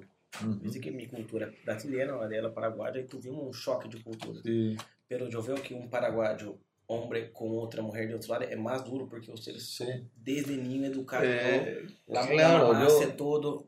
Te mentiría si digo de que no tuve el desacomodo. Porque yo veía, eh, cuando estaba en Corrientes, yo le veía a los varones en los supermercados con el cochecito andador con las criaturas, Uhum. mientras la señora elegía las mercaderías y él, eso para mí me era chocante. Uhum. Era, era chocante verle a un paraguayo con un cochecito andador Aham. ¿verdad? Transportándole al hijo era una cosa, o alzarle el brazo, ¿verdad? Entendi. Hoy día, hoy día, pero me fui acomodándome sin ningún inconveniente, tal vez así. Sim, e também viviste cinco anos allá em, em Corrientes, Sí. pude se adaptar um No, pouco, en Corrientes yo viví nueve años, Ah, ¿verdad? nueve años, nueve verdad, años verdad, en. Y, no, y eh, vi- sí, he, he visto cosas y ahí creo que me desarraigó un poquito ese, esa característica machista que le... Y antes, te estoy hablando de 40 años atrás, verle a un varón con una criatura en brazo, pero era sumamente difícil. Y hoy día, Hum. pues, los jóvenes hoy día, es un orgullo luego tener de Es un orgullo. eso, sí. ¿Te parece que, que el pueblo paraguayo es un- muy machista aún? Yo creo que ni comparación de lo que era antes. Mejoró, mejoró. Mucho. Pero hay mucho que mejorar. Mucho, muchísimo. Muchísimo. Hay mucho que mejorar todavía. Y yo creo que sí. Yo creo que sí. Tenemos que. Pero va a ir mejorando a medida que las Ah, generaciones pasan, ¿verdad? Ah, mas sempre mejora. Claro, claro. Uhum. A gente mira mucho la parte mala, mala, pero hay mucha cosa buena que No, se pasó. no, eh. no, es La vida mejoró mucho, es mucho más fácil vivir muchísimo, ahora. muchísimo más. Todavía Salto de Verá que, eh, con el perdón, no quiero hacer comparaciones con otras ciudades del, de- del país, pero aquí tenemos todavía una, una comunidad solidaria, una comunidad eh, con sentido de misericordia todavía. Esta pandemia nos dio la oportunidad de conocer la, la, la faceta de lo que aparentemente ya se ha perdido. Yo recorriendo los barrios he visto gente pobres cocinándole a la gente más pobre todavía, ¿verdad? Sí, Eso es una cosa, gracias, si podemos eh, recabar o podemos recoger algo que nos dejó la pandemia, yo creo que eso hay que rescatar, ¿verdad? la solidaridad y la misericordia. pero é um, é um ponto forte que eu vejo de los paraguaios. São muito Sí. solidários. Así mismo, É um povo muito solidário. así mismo, Me gusta mucho eso. así mismo. es. Eh, te va, no, no va a dudar No, en la desgracia no va a dudar y no va a esperar que el, el vecino pida socorro para, para acudir a su, su ayuda, ¿verdad? ujú.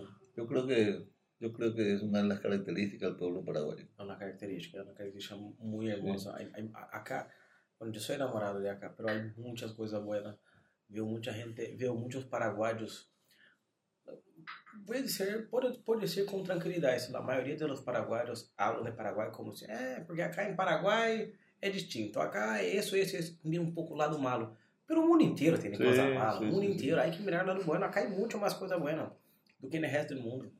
Así mismo. Hay mucha cosa buena acá. Sí.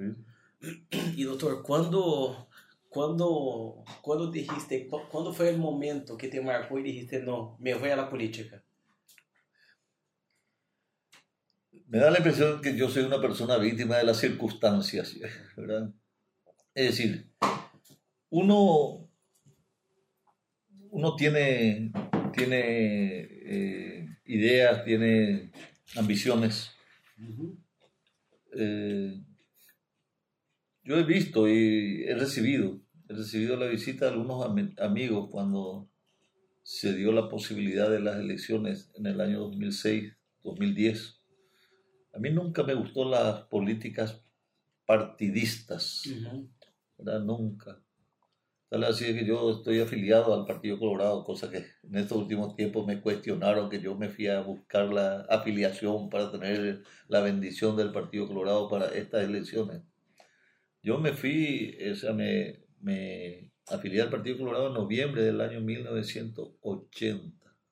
Uau, 1980. Sí, sí, solamente que yo nunca hice alarde Talvez sea um de los colorados más antiguos de acá. muy de todos aquellos de todas aquellas personas que me criticaron me criticaron verdad hasta pero eh, parte jocosa de la política verdad Ah, yo nunca hice alarde del partido verdad por qué porque si quería conseguir algo quería conseguir por méritos propios y no por como un mitin político.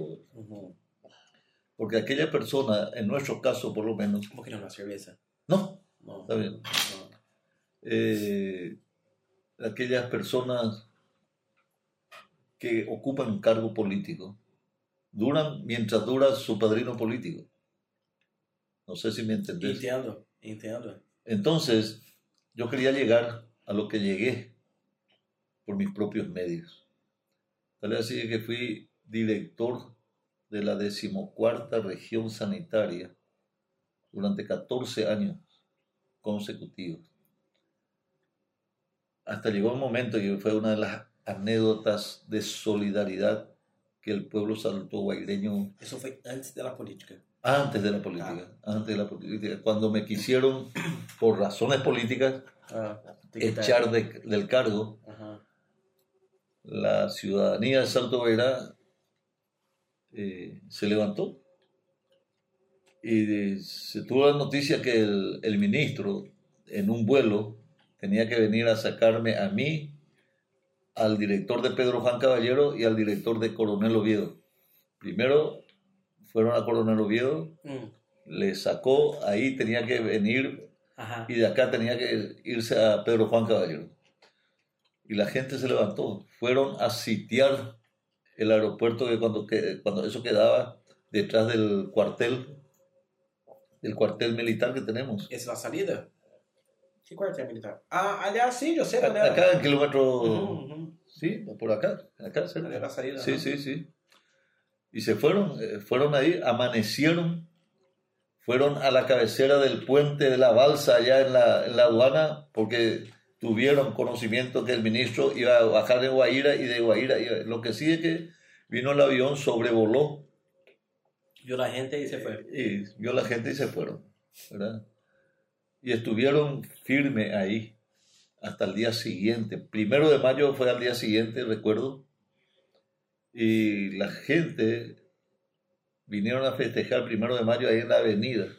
Cada uno traía su parrillita y hacía su asado ahí enfrente, guardando, eh, custodiando el hospital regional que era ahí, ahí era la oficina nuestra, ¿verdad? Y son cosas que, que a uno le fortalece la vida. ¿Por qué? Por el, pienso yo por el trabajo que hemos hecho. Digo, hemos hecho porque no era solo yo, estaban otros médicos, estaban las enfermeras, estaban todos. ¿Qué año ¿verdad? fue eso? ¿Cómo? ¿Qué año fue? Y creo que fue allá por el año 1996, por ahí aproximadamente. Ah, Ya fue después del golpe, ya fue en la época del general Guasmosi y el ministro era Andrés Vidovich Morales. Fue en el 96 aproximadamente. Osmose fue electo por el pueblo. Sí, fue electo por el pueblo. Y fue el presidente, tengo entendido, fue el presidente después de Rodríguez, Tá. que el que encabezó el golpe y. Y bueno, eh, son anécdotas, anécdotas fuertes que te marcan eh, el agradecimiento del pueblo. Entonces yo nunca hice alarde, nunca hice alarde. Yo a nivel, a nivel del interior eh, estuve en el, ar- en, en el puesto más alto que se pueda, que un médico del interior pueda, pueda acceder. Como funcionario público del Ministerio de Salud Pública, ¿verdad? Que es el director de la región sanitaria. O sea, a mi cargo estaba toda la salud de Canindeyú, Uhum. Curubatí, Itanará, el Pejún, de toda esa zona estaba todo a mi cargo, ¿verdad? A nuestro cargo, porque tenía otros compañeros que estaban en la dirección eh, regional, estaban las enfermeras regionales, el administrador regional, o sea, conformamos un equipo. que era, hicimos un trabajo, yo creo que muy importante para la época, donde le situamos a Salto Ibairá en una de las regiones sanitarias más organizadas y de mayor cobertura sanitaria desde el punto de vista de la vacunación. En las evaluaciones de fin de año teníamos nosotros las, las evaluaciones de las 12, 14 regiones sanitarias y bueno, presentábamos nuestras coberturas de todas las de los programas y estábamos siempre en los, entre los tres primeros. siempre de, de 16 regiones sanitarias. Hemos comenzado siendo colas, ¿verdad? Uhum. siendo allá, pero por el trabajo que han hecho mis compañeros de aquel entonces, hemos, donde tuvo protagonismo también la doctora Elsa, que llevaba tres programas, ¿verdad? Y también otras, otra gente que pusieron pecho. Anteriormente salíamos nosotros en, en, en brigadas de vacunación donde las enfermeras no pedían absolutamente nada. Ellos llevaban sus tortillas, sus mandiocas para, Uhum. y nos íbamos en los asentamientos, que hoy día son verdaderas ciudades. Anteriormente eran asentamientos rurales, ¿verdad? Donde no había absolutamente nada. Colonias indígenas. Bueno, eh, son eh, la otra época, ¿verdad? Pero, pero sim, por exemplo, el pueblo salió para la calle para pedir que vos te quedes, talvez tenha sido um, un pensamiento de, pucha, la gente me quiere, Sí, ¿verdad? sí, claro. claro. E, e aí também tá um pouco.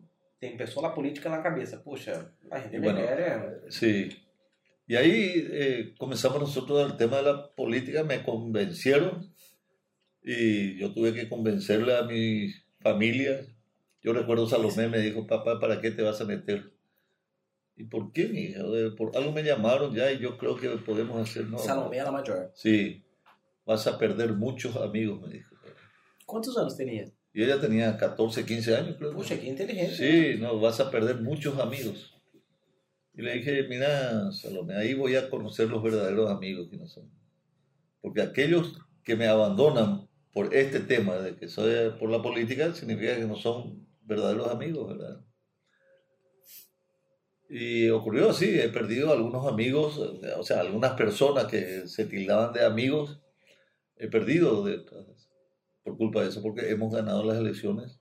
La primera elección, 2006-2010, Eu empezaste já em 2006 e 2000. já fuiste intendente. ya fui intendente, le ganamos al, al Partido Colorado por 49 votos. Quem era a competência? Eh, el abogado Gillo Villalba, que era secretario general del gobernador cuando eso, eh, era caballero, Manuel, Manuel Manuel Gamalho. Caballero. Hum. Y e, e antes, nada, nada no, absolutamente nada. Nada. Me dedicaba a la medicina, a, la- a mi, absolutamente, nada, nada de nada. Completamente. Se no, o sea, no es que se me ocurrió. Llegó el momento por lo visto, ¿verdad? Llegó el momento y contra todo pronóstico, contra toda una estructura tremenda, donde el señor Víctor Bernal era, el era director general de la Itaipú Binacional, era apoderado del partido, y era apoderado de- del departamento acá, la parte política eleccionaria, contra toda esa estructura. Yo recuerdo que ahí enfrente de la seccional colorada, en el día de las elecciones, la estructura del partido tenía como 20 mesas con computadoras, con cada una con computadoras que para la época ya era, era el boom. Nosotros teníamos en un lugar, teníamos una sola computadora ahí con- para, para nuestro mesario, ¿verdad? Y allá trabajaba, era un equipo científico, alta experiencia en materias eleccionarias, ¿verdad? Pero hemos ganado las elecciones sin haber comprado, nunca hemos comprado un solo voto, nunca. E naquela época o Colorado era 10 vezes maior que hoje, verdade? Sí, sí, mucho. No, nosotros hemos ganado con el Partido Colorado, no al Partido Colorado. Mucha gente del Partido Colorado ha votado por, nosotros. Aí como ganhar sem el Partido Colorado? No, Não, verdade? no. Eles são muito, no, muita gente dentro. No, absolutamente no. Nossa, que No, interessante. El Partido Colorado tiene una estructura de afiliados impresionante, ¿verdad? Impresionante. Ponele vos, creo que hay 23 mil inscriptos, de los cuales creo que 14 o 16 mil son colorados, ¿verdad? Impossível. Imposible. Ah. No, es imposible. Imposible. Uhum, interessante. Interessante. No, es... Y después de las segundas elecciones, ya al abogado Eduardo Paniagua, 2015, a- ahora que terminó, ya hemos ganado con 570 votos. Y a mí me hicieron tener miedo.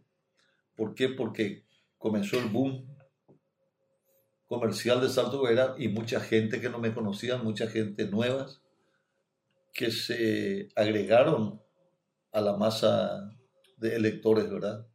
Y me decían, doctor, vos ganaste la vez pasada porque éramos pocos y la gente te conocía y una serie de cosas, ¿verdad?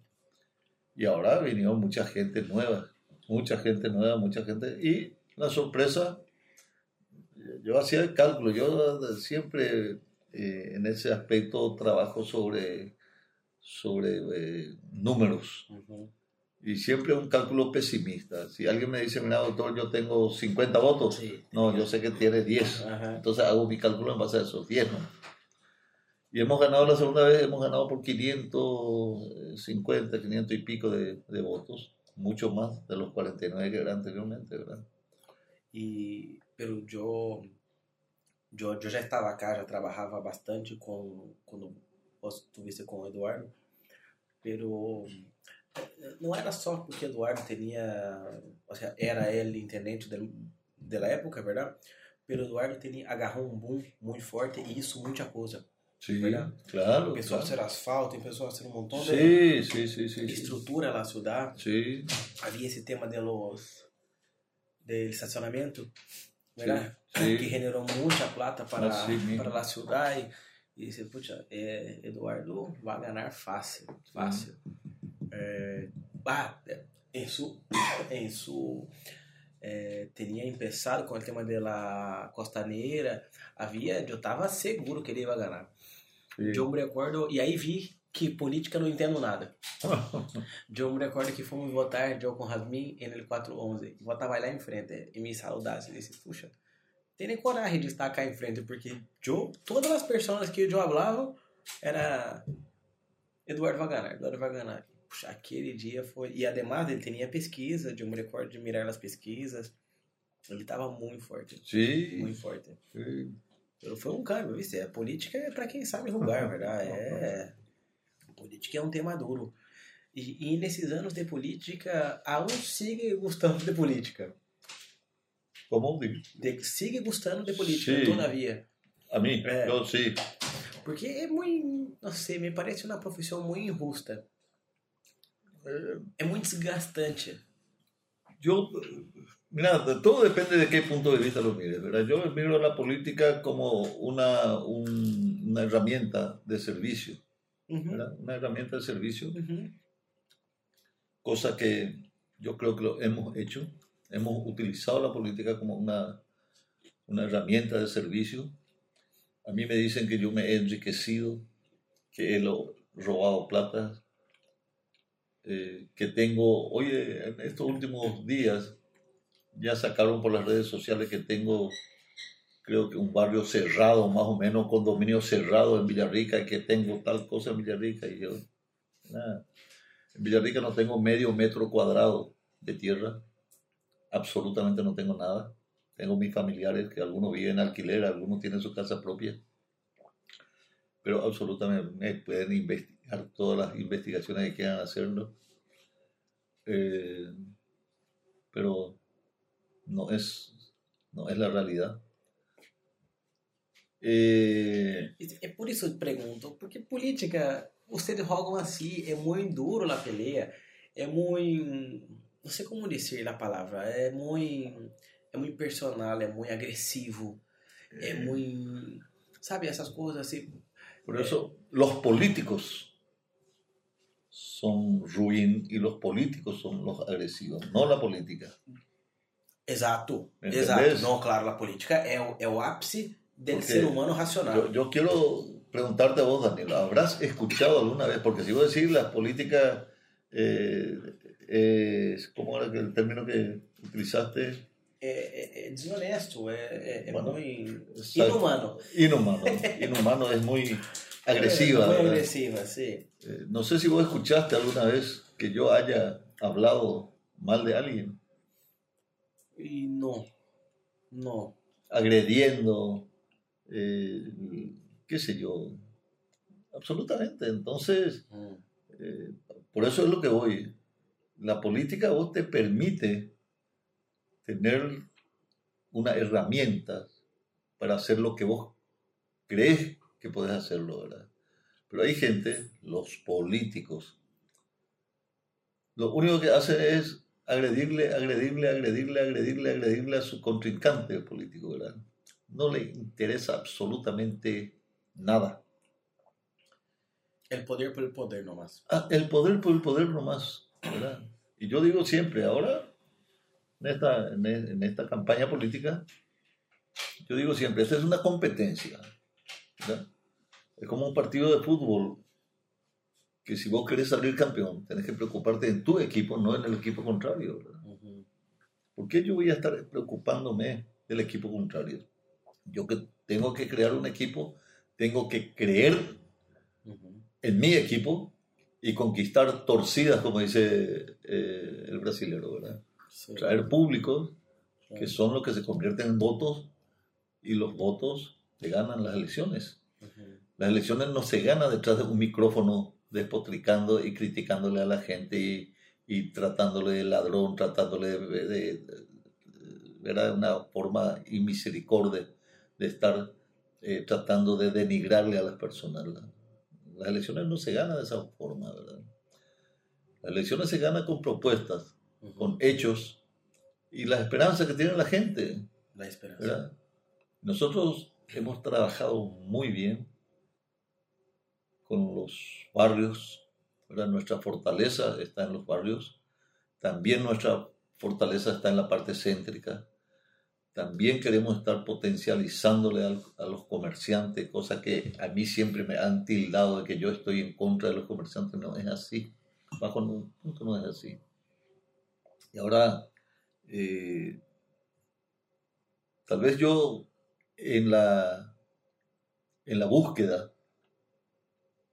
del servicio, eh, con el concepto de tenerle a la política como una herramienta de servicio, entonces me he dedicado más, tal vez más, al- a los barrios periféricos donde están las familias más vulnerables. ¿verdad? Tengo una pregunta.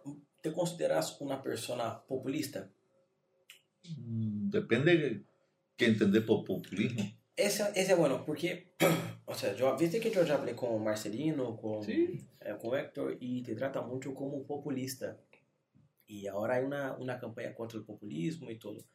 Eh, y, y así, exacto, ¿qué es un populista? Vamos a empezar por. Eh, Vamos empezar por ahí, que se entiende por populismo, ¿verdad? Ahora, si vos me decís, o Marcelino, ya que le mencionaste a él, o a otras personas, que soy populista, darle oportunidad a familias a buscarse el sustento y llevar el sustento a la familia eh, en las calles, eso no es populismo. Ellos ven como, como medio de vida eso. Me estoy refiriendo a los vendedores de la vía pública. Cuando yo he hablado, yo tengo un sociólogo que es un amigo mío, Mm, ¿verdad? Y él me dice, cuando, cuando tomé esto, este periodo que, que terminó, 2015, ujú.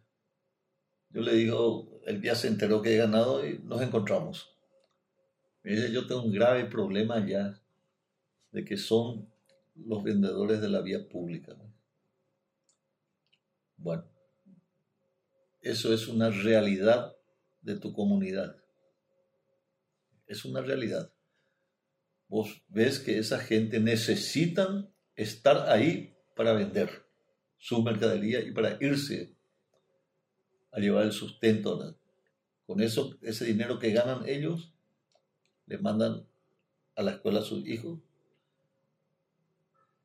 cumplen con sus necesidades básicas, pagan su alquiler o pagan la cuota de su terreno.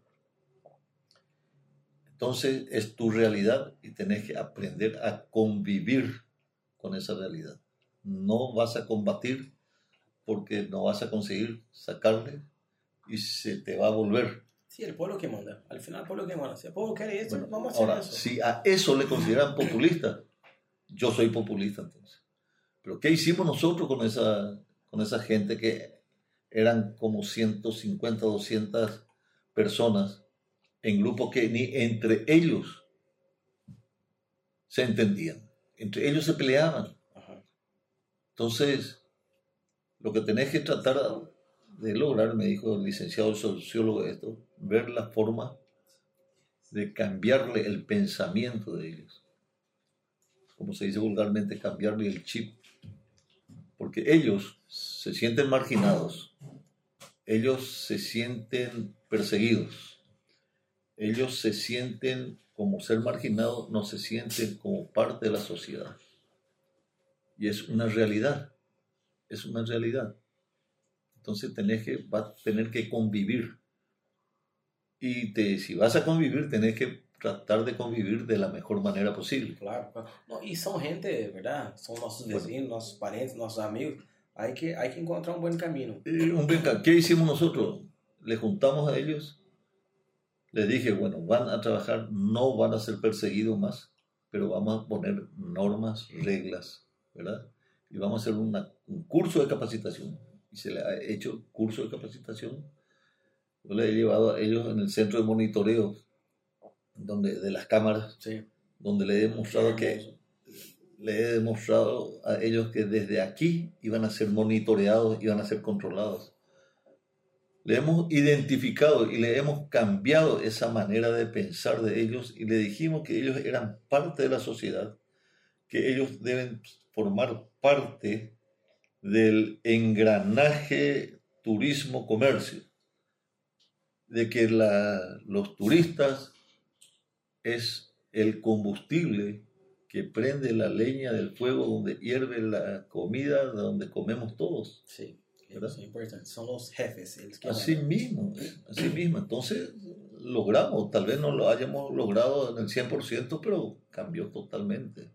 Tal vez sea aquel caso famoso, no sé si te acordás, de que una, una señora al bajar del auto se va y le cae un monedero de ella, entra en uno de los shopping y el, el vendedor ambulante este vio que le cargó y se fue a. Él no se movió de alrededor del vehículo y habrá esperado como tres o cuatro horas. Cuando salieron, ah, se fue y le entregó a la, a la señora. Nosotros en un auto de... Y ahí estaban como cuatro mil reales, más dos mil dólares y un anillo que eh, tenía un valor histórico, todo. ¿verdad? familiar. ¿verdad? Ella que la señora llorando Ajá. recibió, ¿verdad? Nosotros a ese vendedor ambulante lo hemos reconocido como la, con, un, con un reconocimiento al mérito de la honestidad. En pleno 30 de julio, ahí en la Plaza de las Madres, ¿verdad? Y un acto muy emotivo. Y que yo creo, eh, hace poco lo mencioné eso, creo que hubiera hecho cualquiera de los vendedores ambulantes que lo hubiera tocado, hubiera actuado de la misma manera. ¿verdad? ¿Por qué? Porque ellos estaban convencidos de que los turistas teníamos que cuidarles. ¿verdad?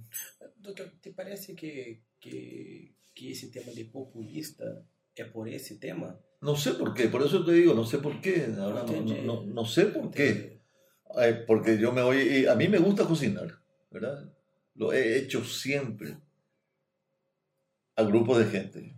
Ahí en el, en el Club Ibel, donde, Sí, conoces, donde compartimos ahí con, con David y una...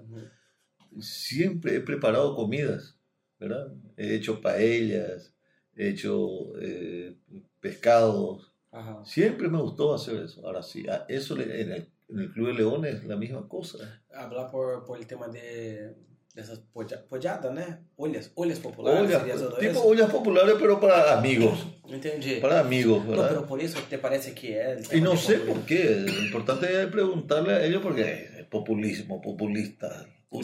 Lo Por que- eso es importante, Danilo, ver un poco, entrar en la definición que es populismo, ¿verdad? Sí, que é populismo. Populismo. Ahora sí, es que eh, te gusta estar con el pueblo y si de ahí viene la palabra populismo, bueno, me gusta, Uhum.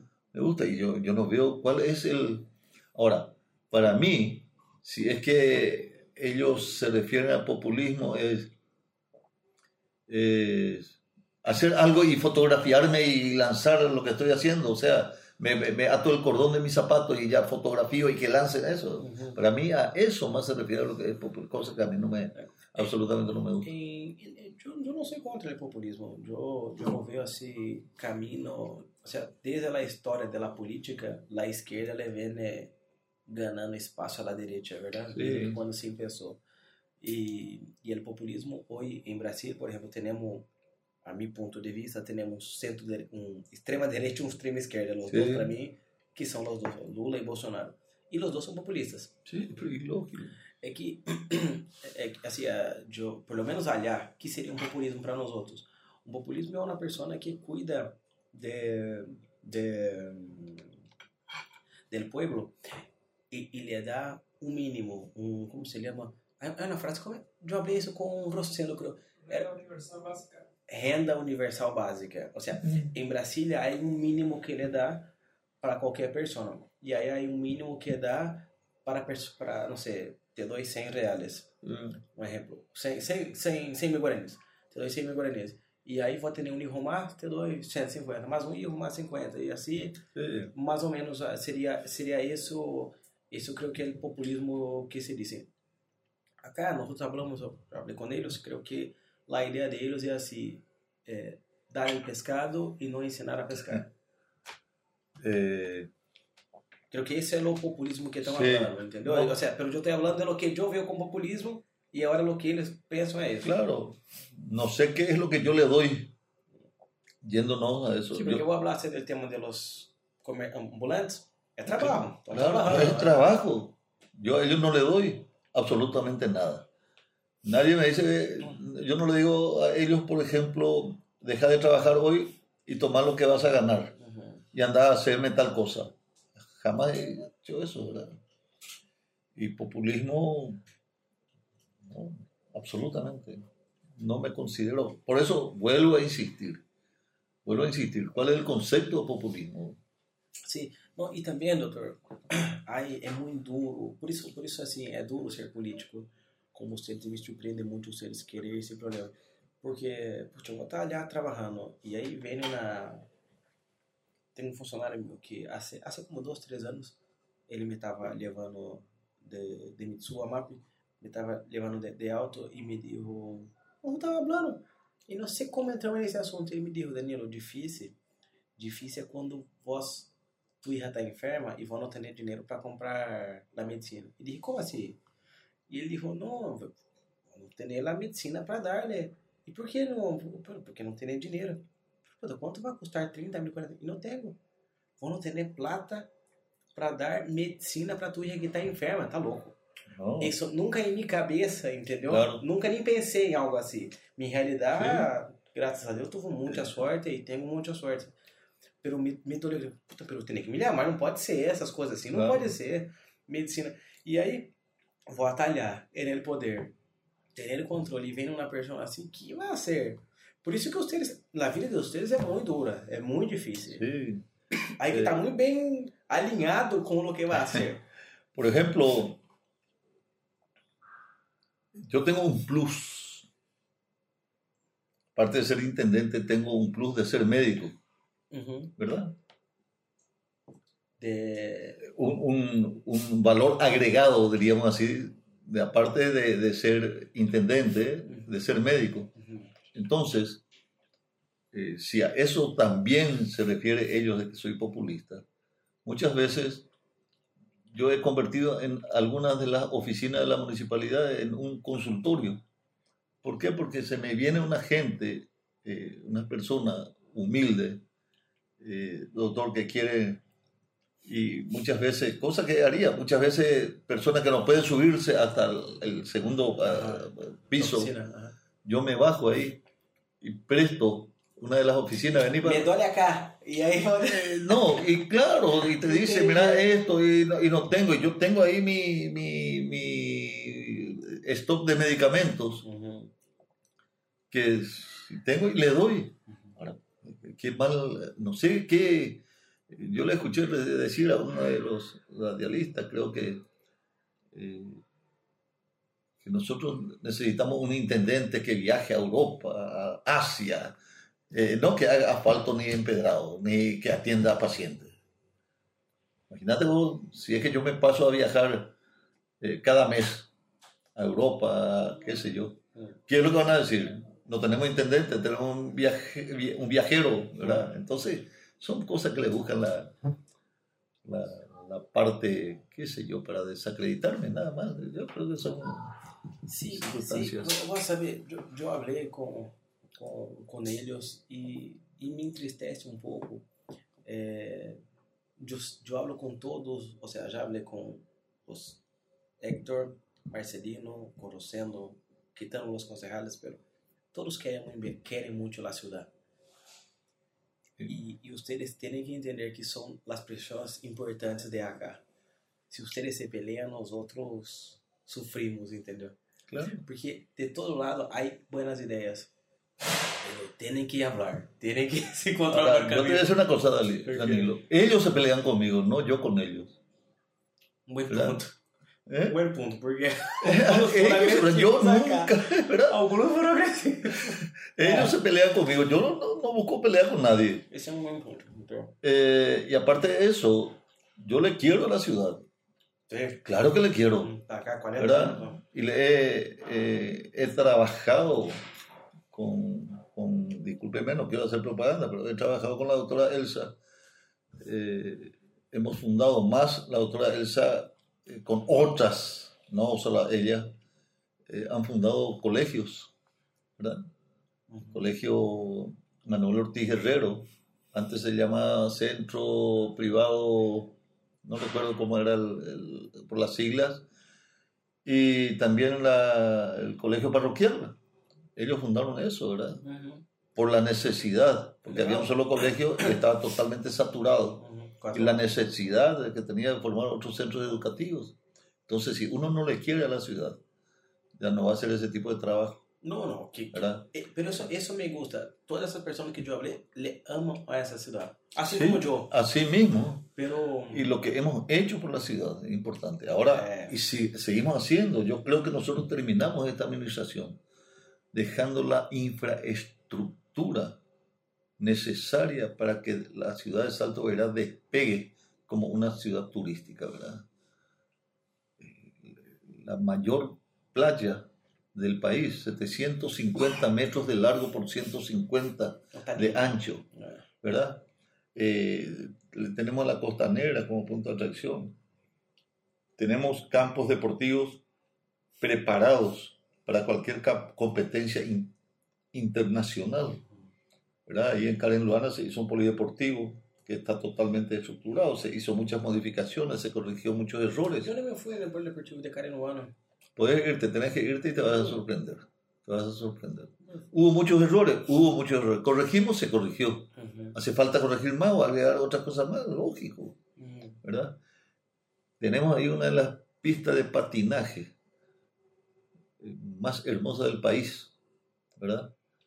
Hay algunos que dicen patinaje, pero bueno, para aquellas personas que practican es una cosa muy importante. Sí, Ya pues, se hizo, ya se hizo un campeonato Eh, regional así. y un campeonato nacional donde los hoteles estuvieron totalmente llenos por el día viernes y sábado. Y está, está funcionando en la pista. ¿ya? Sí, Ah, está. también nunca me fui. Sí. Sí. creo que estaba construyendo y nunca más volví. No, tenés que ver un poco. Esto es, eh, para nosotros es, es un orgullo. Enorme, ¿Verdad? enorme. Y es un, es un deporte que, que practica poca gente, pero atrae mucha gente. Atrae mucha gente.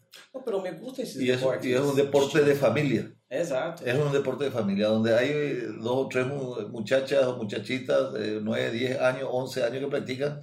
Te viene hasta el abuelo o le acompaña a la nieta. ¿Verdad? Sí. ¿Y eso qué implica?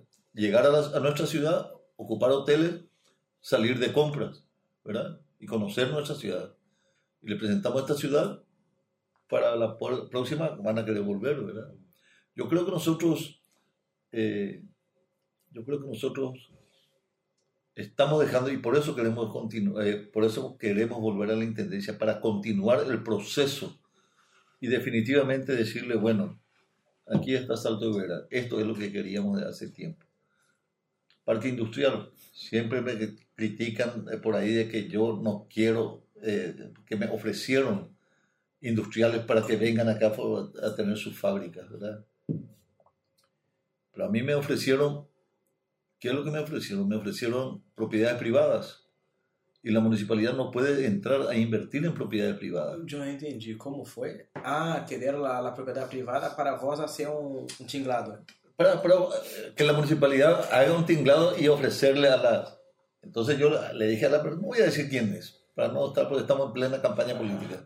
No voy a decir quién es, pero me dice, intendente, acá yo tengo, por decirte, dos hectáreas, la municipalidad que invierta ahí, y yo ya tengo dos o tres empresas que quieren venir. Entonces le ofrecemos eso. ¿Y cómo? ¿Y vos vas a- le vas a transferir esa, esa propiedad a la municipalidad? No, no. Y bueno, ¿y cómo la municipalidad va a invertir en una propiedad privada? No se puede. No se puede. Y la municipalidad tiene propiedad. No hay. No, existe. no hay. no hay. Eso. Salto de Beirá ha sido siempre una propiedad privada que es de la colonizadora paraguaya, ¿verdad? Siempre. Hay una finca, finca. Finca tanto, finca Finca, tanto, ¿verdad? No sé cuántas mil hectáreas tenía y Eh. en base a eso se loteó y se dijo, bueno, aquí esto va a ser para el hospital, esto va a ser para el banco, esto va a ser para tal cosa, plaza, esto es avenida y el resto, bueno, vamos a vender y, y- y así, ¿verdad? Ujú.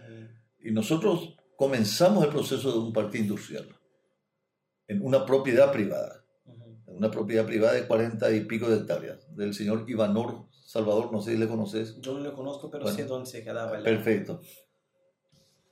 ¿Cuál era el tema? El tema era el siguiente, de que Ivanor le está, todavía no se llegó a concretar, pero está reservado 13 lotes dentro de ese parque industrial para la municipalidad. Es decir, la municipalidad va a tener su propiedad ahí. Entonces la municipalidad puede ya invertir en mejoras del local.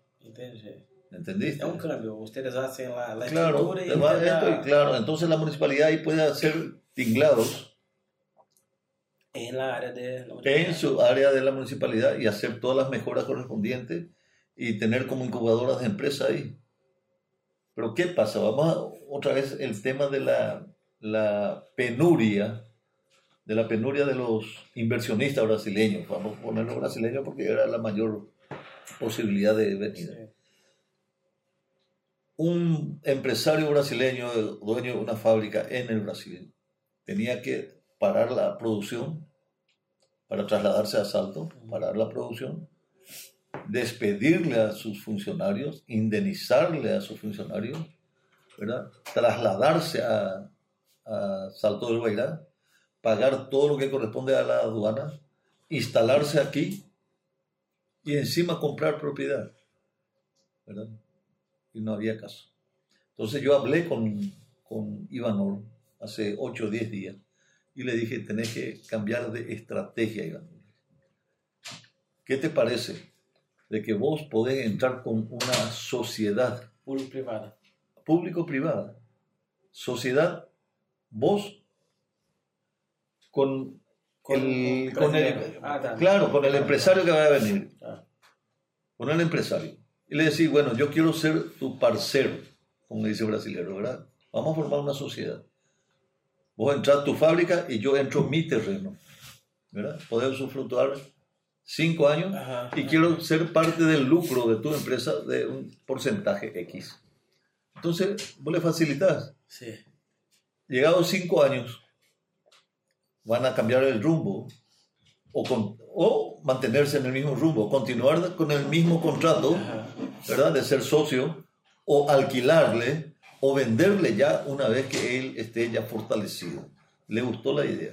Yo creo que puede ser una estrategia bastante Sí, importante. a, a mí también me interesa eso. O sea, ¿Verdad?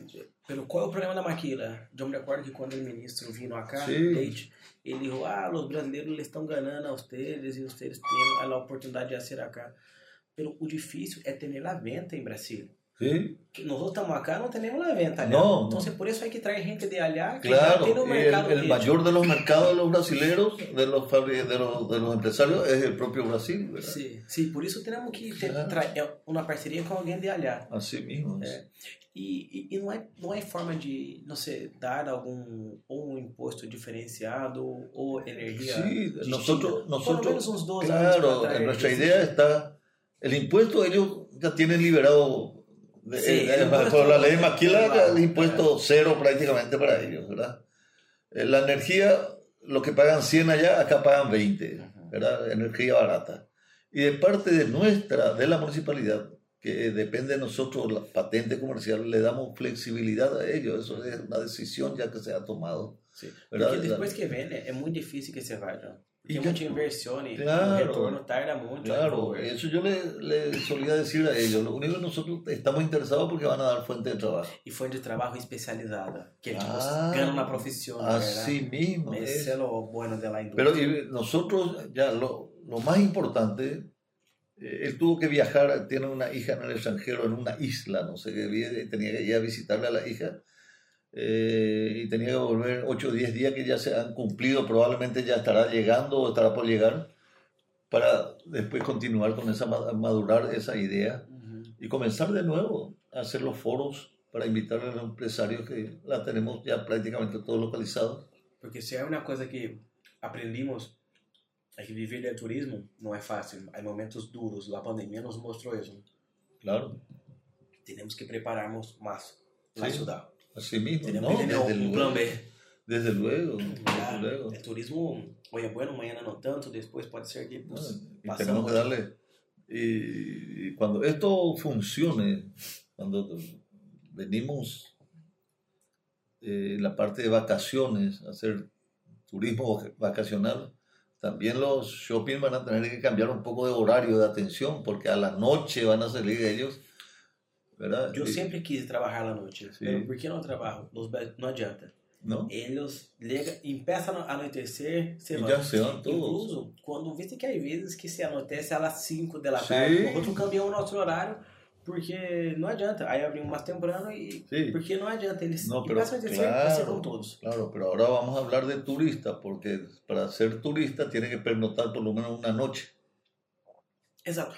É, doutor, outro ponto aqui que eu queria pedir, caso vos, vos gane, é, a polícia está haciendo bem lá de trabalhar à noite, pero hay que pensar que, que são turistas que estão vendiendo. Seguridad. Hay que dejar aberto, hay que hablar, pe- pesquisar normal, pero hay que mostrar más, o sea, controle e não pressiona assim. Y no agresión. É, entendeu? Porque são gente que estão vendendo deixar a plata cá, são muito Sim. importantes para nós outros, para toda a nossa família. Sí, E, e cada vez mais há mais opções em a la noche para assalto. sí, claro que sí. Va, va a seguir viendo este, É. esta, este concierto que hubo. Esse Eh, concerto é Este, fantástico. esto va a marcar un antes y un después. Los Exacto. empresarios van a comenzar a animarse a hacer.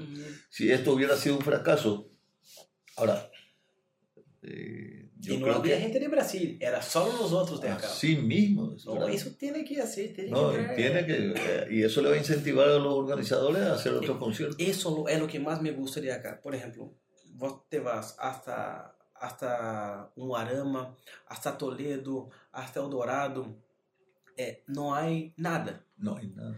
Nosotros poderíamos ser, ou hasta é, Catueté, Sí, hasta Troncal. sí, não há, há, nosotros temos a possibilidade de ser um polo, tanto gastronômico quanto aeroporto, Está, quanto há, um montão de oportunidades que temos. E no melhor, temos plata. ¿Verdad? Porque se espera que, que Salto receba más, ¿verdad? O sea, Entre los próximos años. Por eso, por eso te digo, Danilo, acá eh, mis contrincantes políticos eh, están diciendo vamos a convertirle a, la- a Salto de Verá en turista, vamos es el turismo, perdón, a, la- a la ciudad de Salto en una ciudad turística, eh, esto y esto y esto, y lógico. Claro que todo el mundo ahora va a querer, pero para que vos puedas dormir necesitas de una cama, ¿verdad? Sí, cómodamente hablamos, claro que para dormir te vas a ir a dormir en cualquier parte, pero nosotros le damos la infraestructura para desarrollar ya eso. La playa y la costanera eh, es, es la estructura, la infraestructura para desarrollar el turismo. Sí. Porque la playa, yo siempre suelo decir, la playa es como el asado. Puedes comer tres o cuatro veces a la semana y que no te va a aburrir. Vos podés visitar cinco veces en el año que no te vas a aburrir ahí. Ajá. ¿Entendés? Y esa es, el- el- es la visión que, que yo tengo y que tenemos nosotros con nuestro equipo de trabajo. Sí, la costanera é algo que, pode, que se pode desenvolver justamente para toda a região acá. Isso me gusta. Claro. Pero hay que. Encarnación hay hay que un trabajar con- antes, un antes y un después de su playa y de su, de su costanera. Pero Encarnação é um, um caso de sucesso, vamos dizer assim, verdade? Há, há outras que também não foram tão bem. Pero nosotros temos sim a oportunidade. E veio que é forte a costaneira para os paraguaios. Pero é um mercado de Brasil que podemos explotar. Não sei como. Claro que hay. não ser político, ¿verdad? não tenho esse problema. Claro, no, pero sos empresario, ¿verdad? Sí, tengo que Eh, inventar o sea, formas Vos podés sí. tener la visión, una visión Sí. totalmente Sí. diferente al político, ¿verdad? É, é. Sim, isso é uma coisa que me parece. El Claro. mundo de los políticos é para los políticos. Y claro, Empresario, muy, empresario, muy pocas veces se dan, por ejemplo, políticos empresarios. É muito poucas ¿verdad? vezes. Muy pocas Sí, veces se dan. Sí. Pero se puede combinar Uhum, con los otros políticos, políticos que no son empresarios, ¿verdad? uhum. Eh, lo importante es tener visión. Y la visión es lo que nos conduce Uhum. a realizar ciertas obras en base a, a- a la visión, en base a lo que vos querés para tu ciudad en este caso. E nos próximos anos, que como poderemos generar emprego? Aí me veio um pouco de tu campanha política e um pouco de percepção de, de la ciudad. Como podemos generar mais emprego? Vamos falar um pouco agora de, de Maquila. Y bueno, y el parque industrial para nosotros conseguir sí o sí fuente de empleo, ¿verdad? Eso es, el- desarrollar parque industrial es el objetivo mayor generador de, de empleo, de mano de obra. Después, para eso también tenemos que tener mano de obra calificada, preparadas, ¿verdad? Preparadas. Fomentar la, la capacitación de recursos humanos, ¿verdad? Eh, generar empleo también la, el turismo. El turismo eh, va a generar inversionistas hoteleros, ¿verdad? Inversionistas en el ramo de hotelero, gastronómico. Y la gente que van a venir a invertir a poner hoteles no te van a poner pensiones así mono eh, familiar. Me gusta esse ponto, porque não podemos. Seja, claro, teremos que pensar em Maquila e trazer indústrias, mas não é algo simples, é algo difícil de fazer. E não podemos derrar nosso cavalito de batalha, que é o turismo, verdade? Claro. Não podemos olvidar de por supuesto, nosotros ya tenemos todo estructurado en la Secretaría Nacional de Turismo. Ya tienen, eh, le tienen puesto a Salto del Beirán dentro del eje turístico nacional. Lo que vino es, eh, no es por justificar, porque de, de repente cualquier cosa que nos sale mal le queremos e- echar la culpa a la pandemia.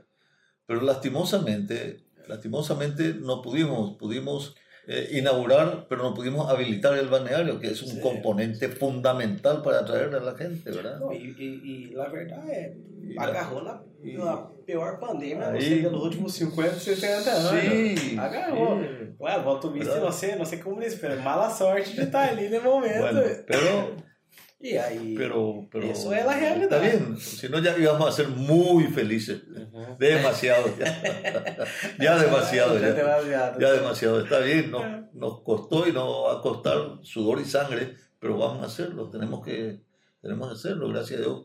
Ojalá que, a pesar de que están existiendo casos de nuevo y eso, aprovecho esta oportunidad también para que no nos descuidemos de este tema de, de la protección, ¿verdad? Y yo creo que De que se vacunem. sí, que se vacunen, que se vacunen, la única manera de controlar. eh, Que incluso está melhorando e já não tivemos, tivemos já um dia sem morte, é verdade? Así mismo, yo recuerdo el pavor cuando apareció el primer caso de muerte, Dios mío, ya murió uno, ya murió. ahora, Dios mío, no murió nadie, ¿verdad? Cómo cambian las cosas. de verdad. Nossa, pensar. Y e, doutor, te parece que e- este mandato novo tuyo vai ser melhor que o mandato que se terminou este ano? Eh, esa es la idea de trabajar en base a los errores, Ajá. no cometer los mismos errores. Eh, vamos a tener, son cuatro años, pero nosotros tenemos tres años. Esta es la, la idea que estamos metiéndonos. Esto es una idea ahí eh, con la doctora Elsa y una serie de cosas. Si ganamos, son tres años que me dijeron ellos, tres años que vos tenés para hacer las cosas. El cuarto año, porque son cuatro años, de, el cuarto año es para disfrutarlo más, ¿verdad? Sim, porque não vai se candidatar mais. Así, no, ya no. Porque só pode dois seguidos. Dos seguidos.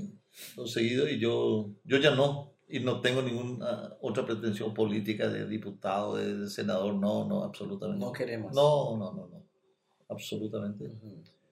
Y bueno, eh, yo creo que va a ser mejor. Vamos a, a trabajar en base a los errores cometidos. Eh, se suele decir también como más o menos alivianar la culpa. Solamente los que trabajan tienen errores. ¿verdad? Si vos no trabajas y no haces nada, jamás vas a tener errores. Eh, pero yo creo que hemos tenido más aciertos que errores. Eh, y los errores que hemos cometido tal vez podríamos haberlos evitado con un mayor control. Pero hay que estar ahí adentro ¿no?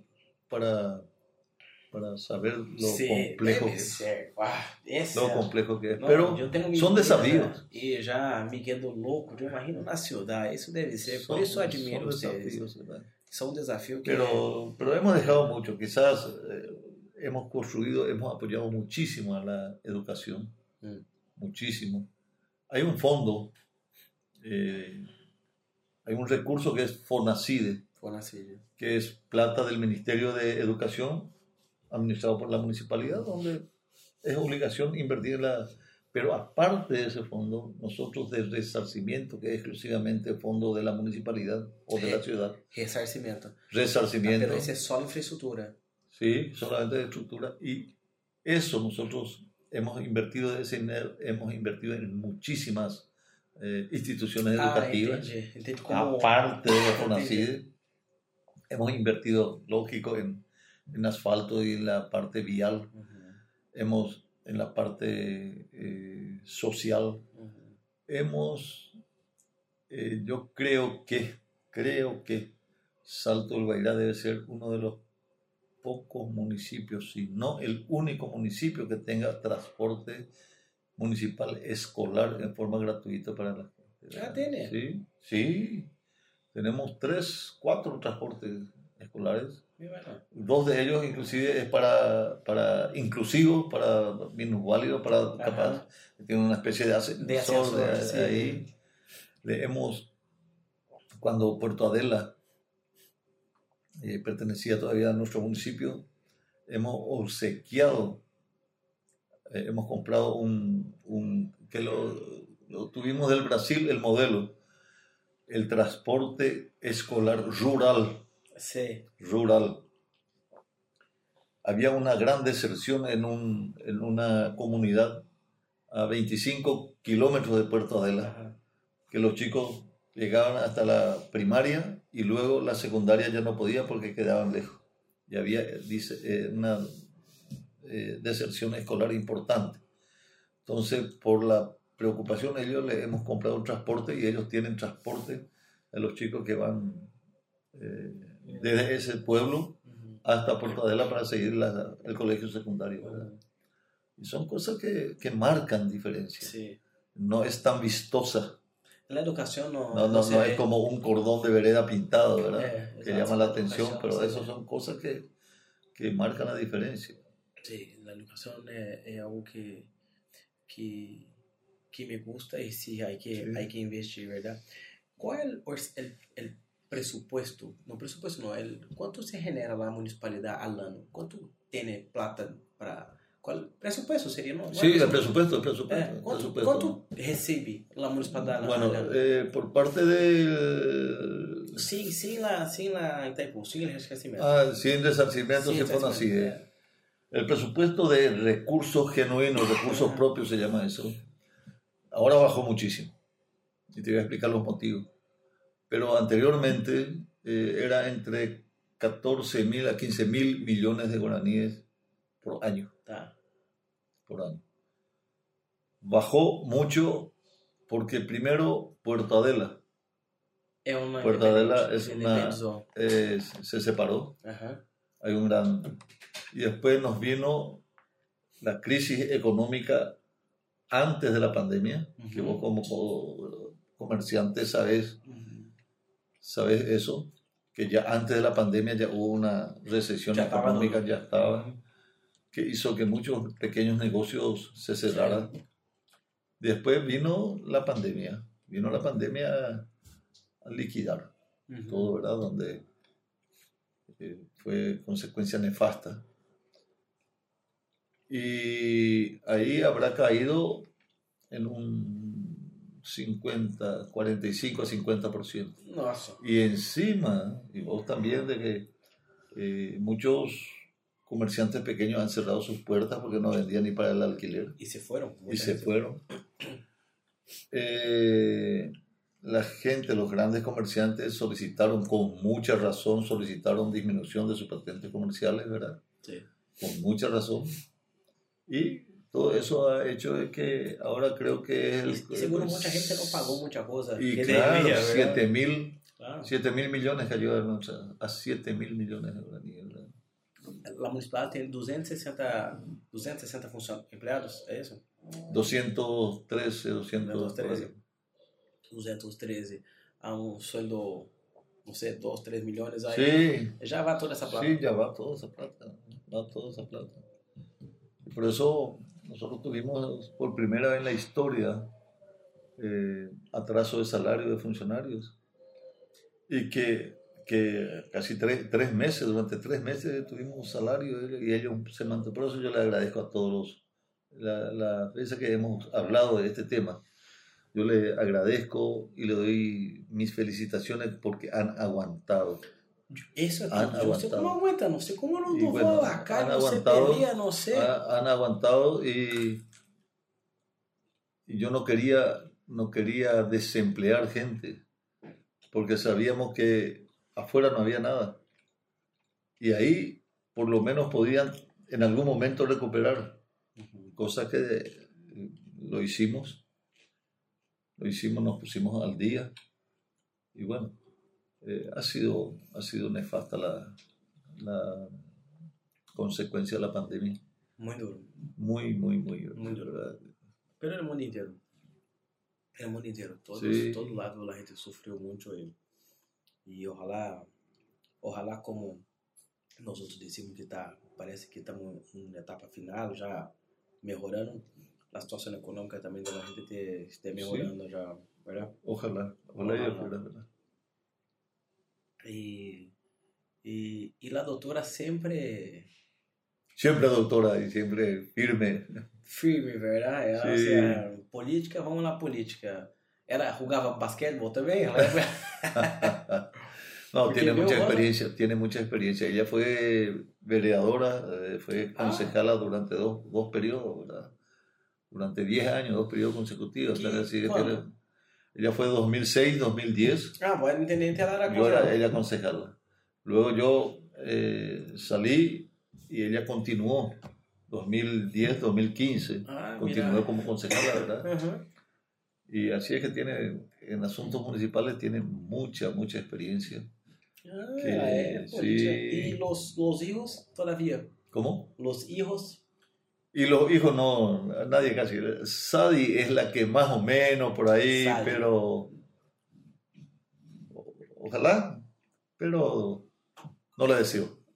Esse tem uma pergunta. No, Se queres. eh, pero si le gusta, ella eh, va a tener un padre que le va a apoyar, por supuesto. Uhum, claro, hay que apoyar. Pero hay que, hay que tener pecho y hay que tener espalda para recibir y saber recibir los, los remalazos. Porque es parte de la parte de es la parte argel, ¿verdad? Por eso yo digo que los políticos es lo que imagínate si es que todos pudiésemos entrar a conversar sin la agresión, pero la manera que están agrediendo, pero ya no tenés ni ganas de, porque eh, va a tener que saludarle con mucho respeto. Es una, eso sería totalmente. eh, o sea, no le veo, no le veo. E, Una hipocresía tremenda, Hipocresía. ¿verdad?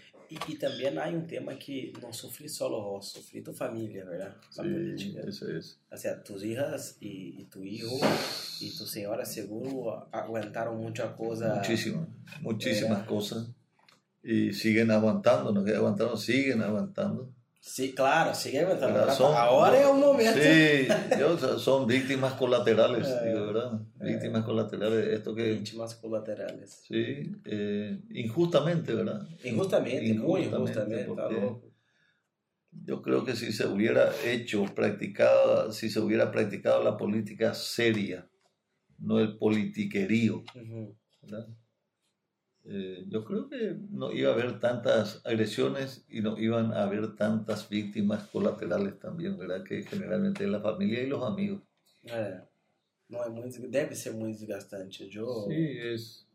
acompanhei algumas vezes um problema ou outro. Viste que Rasmin também, sua família é, Sí, é política, doutor Pereira, e puxa, via que à toa. sí.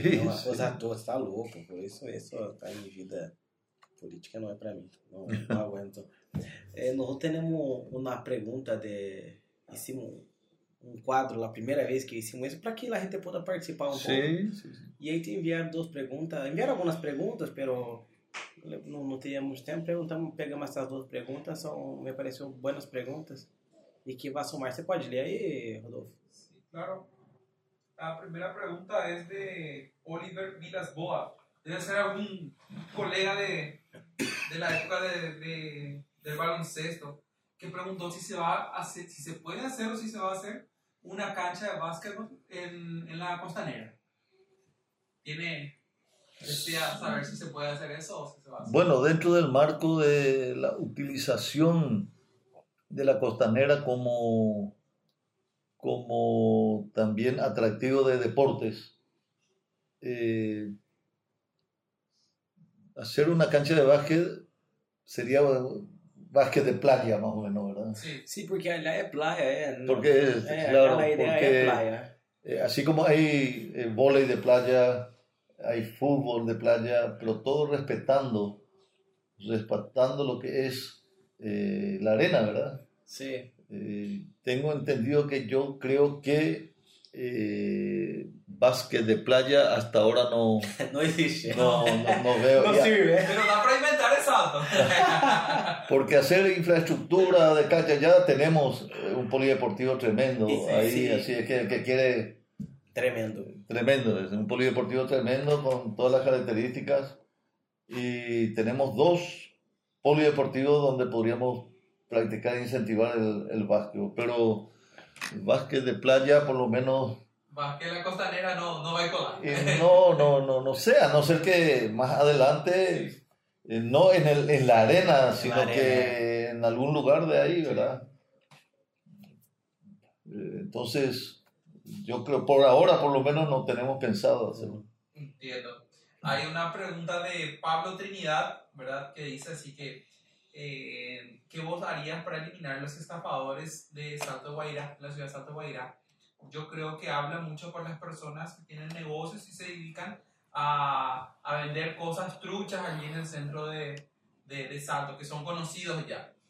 Bueno, nosotros hemos, hemos tenido una actitud eh, bien drástica cuando se ha identificado a las personas eh, dueños de comercios que estafan a la gente. Tal así de que hemos clausurado, eh, estando yo en estos últimos tiempos, hemos clausurado un negocio y lo hemos hecho porque teníamos la certeza de que fueron estafados.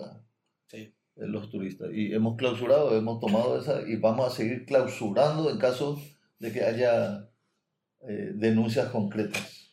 Denuncias concretas. Eso vamos a... El concepto es el siguiente. Yo le suelo decir a la gente, yo he conversado con esa, esa persona, dueño del comercio, al cual le hemos, le hemos clausurado. Vinieron con un- algunos amigos políticos a ver la posibilidad de tener alguna consideración. Y le dije, es imposible.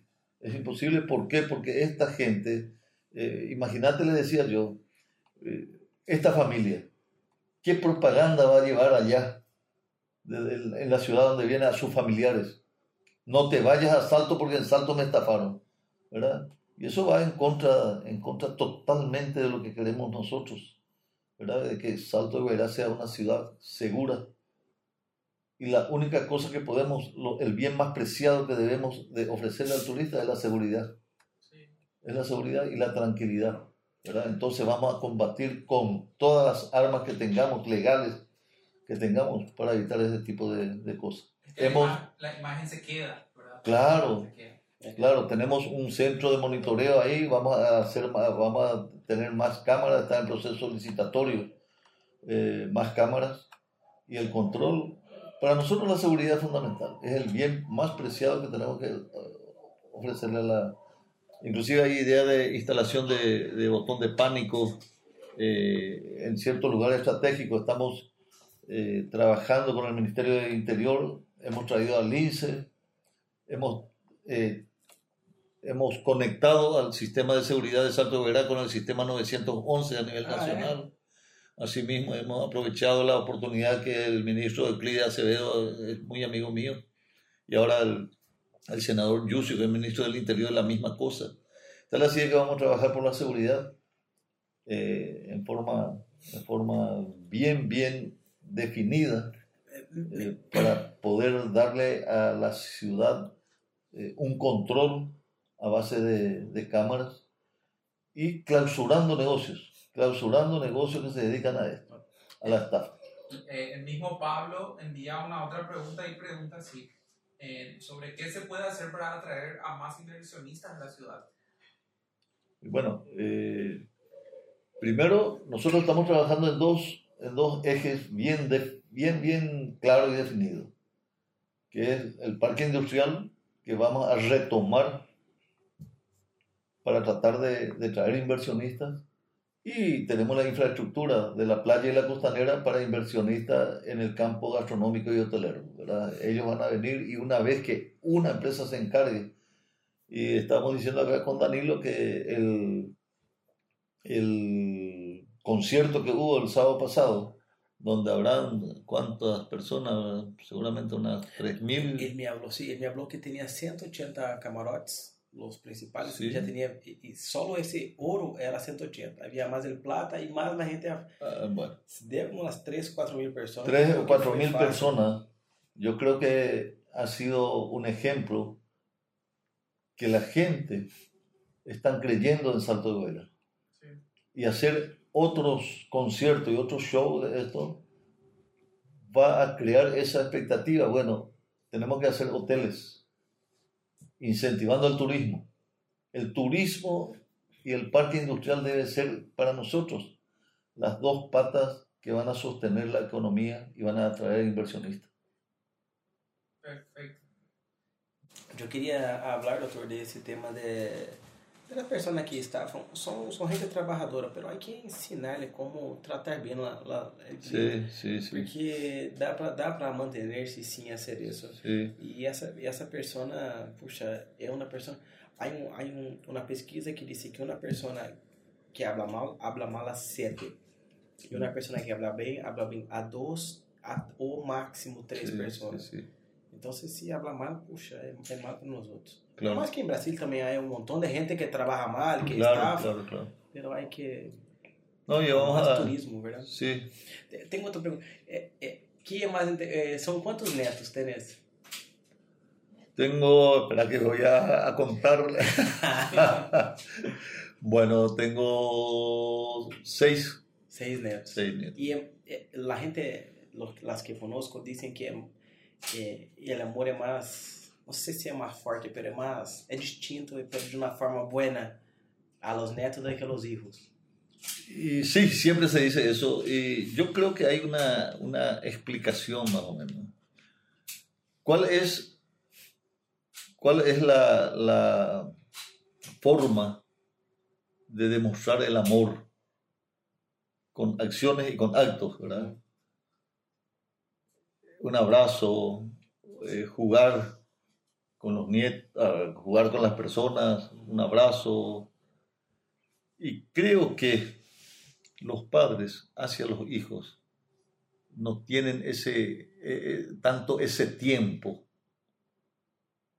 Por el tema del trabajo, ¿verdad? Que uno sale, muchas veces sale temprano, antes de que los hijos se despierten, ya vuelven muchas veces tarde, cuando ya los hijos están, están durmiendo hay poca oportunidad de un lazo familiar, pero eso no significa que tenga menos, lo que hay, para mí, hay menos tiempo para demostrar el cariño que uno tiene hacia los hijos que a los nietos.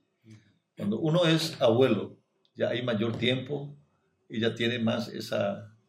Y yo siempre... Mismo eh, los médicos. ¿Cómo? Mismo los médicos. Mismo los médicos, eh. Yo, yo siempre, eh, siempre digo lo, lo siguiente, que los nietos te dan la oportunidad de demostrar ternura que no lo hiciste con los hijos. ¿verdad? Y es por eso que aparentemente, digo aparentemente, que uno le tiene más amor o cariño a los, a los nietos que a los hijos. Entendi. Porque da la impresión de que Dios te da la oportunidad de lo que no hiciste con tus hijos para yo- hacerlo con los nietos. Entendi. ¿Entendiste? Es eso mi concepto, es una opinión muy particular que Sí, sí, eh, puede es- es- estar muy lejos de la realidad, pero es mi forma de analizar ese tema. É, bueno, tener hijo é fantástico. É uma Sim. experiência única, pero estoy ansioso Eh, para los nietos. Claro, teniendo hijos, qué sé yo, bueno, eh, es, una, es una demostración de cariño diferente a lo que uno demuestra con la- los nietos, que de repente eh, para, para la demostración es como si fuera que uno le quiere más a los nietos que a los hijos, pero yo creo que son amores diferentes. Son, son circunstancias diferentes y oportunidades diferentes. ujú. Oportunidades diferentes. Sí. Mi, mi padre, yo nací, él tenía como 50 y creo que 54, algo así. Eh, no, cin- 50, 51. Y, y era como un abuelo. Sí. Y entonces, claro, no, no compartió mucha cosa, ¿verdad? Ya falleció, perdió algunas cosas de mi vida, pero su forma de ensinarme fue distinta. Eh, ¿entendeu? ¿verdad? Tenía Claro, la sabiduría de la vida, claro. la forma que me explicó la vida, como Así, nuestra relación fue muy buena. así También mismo tuve una es. relación muy buena de, no sé, sabía manejar mejor las Sí, personas. claro, sabía ya con muito- experiencia, ¿verdad? Con experiencia, exato. Perdi una cosa, pero gané otra y hay que, mir- como siempre, hay que mirar el lado bueno. Y, Así mismo, Ya está, así sí. mismo. es. Así. así. Y así, doutor, yo, yo te quiero agradecer. Yo, puxa, me gostou. Hablamos mucho de muchos temas. É que vos tuviste muchas cosas en la vida, ¿verdad? Oh, muchas. Y coste que eh, yo creo que eh, tengo una deuda conmigo mismo. Voy a escribir un libro sobre Ah, tiene que hacer. Eh, Tiene tengo que que hacer. hacer. Tiene que eh, hacer. vivencias. Porque hay vivencias eh, de, mucha, de, mucha- de muchas épocas, de muchas índoles que marcaron. Yo llegué a decir una vez que no creo que en la vida, eh, en mi vida, no creo que haya circunstancias que me pueda hacer tambalear a no ser la pérdida de un ser querido, ¿verdad? Que le hace tambalear a cualquiera. Pero con actos o circunstancias que me puedan ocurrir a mí, no creo que haya, haya en la vida todavía algo que me quiera hacer tambalear porque pasé de todo. Sí. Pasé de cosas muy malas como cosas muy buenas, ¿verdad? Y las cosas malas que pasé eran por cosas de que otros me querían hacer. Ujú. ¿Me, me entendés lo que te quiero decir? Entonces, eh, yo soy así. Yo siempre le suelo decir a mis hijos, les- si alguien te quiere joder, que te jodan y que se vean ellos. Pero tratar de que vos no le jodas a nadie, no le falles a nadie. E imagínate una cosa, que haya una vereda angosta, una vereda angosta, donde cae solamente una persona y vos tenés que cruzarte con una persona. Y tenés que cruzarte justamente con aquella persona que te defraudó, que te falló. Muy probablemente esa persona va a bajarse de la vereda y te va a dar paso a vos. Y si no te da paso, bueno, atropellale y subite encima de él, ¿verdad? Pero nunca vos eh, saque la mirada y así es que vos no tenés la culpa de la situación, ¿verdad? ¿Me, entendés el, el- el mensaje de lo que te quiero decir? Y por eso eh, hay que ser recto en la vida, hay que, Hay que hay que no, no, no joderle a nadie, ¿verdad? Eh, yo, yo no soy una persona rencorosa, pero cuando a mí me fallan, ya me fallan, no le deseo el mal a nadie, bajo ningún punto de vista. Pero una persona que ha fallado conmigo así, eh, no te digo esas fallas eh, superficiales, Sí, sí. son esas fallas donde que te han defraudado. Ujú. Para mí esa persona murió. Como médico le voy a atender como si fuera nada, no, no hay ningún problema. Pero para mí esa persona es como si fuera que ya no existe. Murió y murió, ¿verdad? Y he tenido dos o tres casos, Sí. dos o tres casos en toda mi vida que, que me defraudaron. Los tres casos fue en la política. No, No. no, Ah, qué bueno. no, no. Yo, la, la política, no, no. Completamente. En la política eh, eh, hay una falsedad supina. bien eso. Hay una, Sí, una sí. falsedad supina, ¿entendés? Si es que vos tenés- te metés en la política es porque sabés Tenés con personas falsas que te No, no, no, no, absolutamente. Ahí hay una falsedad, es el pan nuestro de cada día, la falsedad. Eh, y le, le, le, dicen a la política, es dinámica. Que hoy puede estar con este y mañana el dinamismo de la política, pero que se vaya a joderle a otro. La política, vuelvo a repetir, la política es una herramienta de servicio. Eh, los políticos son, eh, hoy vos le ves, le ves a, gente de, al día siguiente todos somos uno y abrazados.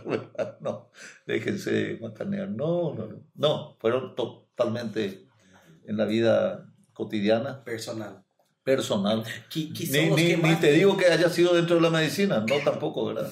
Que son los que más te, te pueden machucar, porque vos le diste la libertad. Pero ilógico, vos le brindas toda la amistad, brindas todo lo que te tenga que dictar.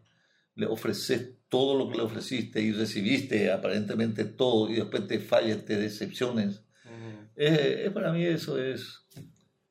Y, bueno, ese es un poco el carácter, eh, qué sé yo, asqueroso que tengo probablemente, pero, pero ya, ya pierdo la confianza y yo voy a ser, voy a ser, eh, no voy a ser sincero conmigo mismo, ni sincero con la otra persona, ¿verdad? Porque ya es imposible. No voy a, a poder... Sí. Hay un dicho que me, me, gusta que errar una vez es humano, pero errar dos veces ya es burrice. Entonces, no poder errar. Sí, no, no, no. Yo poder, eso, bueno, eh, siempre he dicho yo otra cosa, que el arrepentimiento es lo más lindo que hay, porque la gente se arrepiente, pues, es lo más hermoso que hay, pero tiene un solo defecto, que siempre llega tarde. siempre llega tarde, ¿verdad? Eh, pero el tema del libro me gustó, hay que, hay que hacer, porque eso yo creo que fue uno de los grandes inventos de la humanidad, sí. fue dejar el conocimiento para otras personas. Claro. Y por eso me encantan los libros, me encantan sí, los libros. Sí, sí, Yo soy adicto a la lectura. Y hay que escribir, sí. hay que escribir un libro. Hay que... Lo menos uno, ¿verdad? Hay que... No, hay que, aunque sea uno, aunque sea uno para dejar plasmado Ah. alguna experiencia, Sí. alguna uh, experiencia de la vida que puede servirle a otras personas. Mira, yo te digo, nosotros siendo estudiantes, por decirte, siendo estudiantes de medicina en Corrientes, vivíamos entre seis villarriqueños. Ah, bastante. Sí, bien. sí. Ah, Y eh, había épocas que vivíamos demasiado bien. Al decir vivir bien no, no me refiero al lujerío, al lujo, Ajá. sino a comer bien, a comer bien. Y había días que nos pasábamos tomando cocido negro, tomábamos tereré, y de la hierba, de la hierba del tereré, agarramos, expandíamos sobre el diario para que se seque y hacer el cocido a la tarde, de la misma hierba, ¿verdad? ¿Por qué? Porque se nos cerraba el comedor universitario donde la comida para nosotros era prácticamente gratis ajá. y los cocineros se declaraban en huelga en forma indeterminada y cerraban el comedor y ahí sálvese que quien pueda, ¿verdad? ¿verdad? ¿Quién puede? Entonces, eso, eso era época que pasábamos mal, mal, mal. Y son, son situaciones, porque el hambre cuando te... es, es tremendo, ¿verdad? Y comíamos pan, pan duro de, de tres o cuatro días. Y aún tenía ¿verdad? que estar estudiando. Y, y a- aún estaban estudiando, vos sabés que eh, roncando el estómago y con el libro encima ahí, eran, eran situaciones. Y había gente, después teníamos nosotros en el grupo alguien que cantaba, que cantaba y le divertía a los chicos, los vecinos de por ahí, Ajá. y le decía, bueno, aplauso, bueno, vos andate a pedirle harina a tu, y a tu mamá, vos pedirle tal cosa, Ah. vos leche, vos aceite, y ahí hacíamos tortilla. No, son cosas, son cosas que uno pasa, pasa mal, pero es parte de la... Y, y lo que te deja fuerte también, ¿verdad? Que genera tu carácter, tu fortaleza, tu, tu persona, ¿no? ¿Sí? Y te, te da, te enseña la vida, ¿verdad? Te enseña, te enseña, entonces te enseña a apreciar, a apreciar lo que tenés y te enseña también a la dureza, la dureza de la vida. ¿verdad? Sí. Y bueno, ahí, ¿Te parece que aprende, aprendemos más en la dureza do que en, la, en los momentos buenos?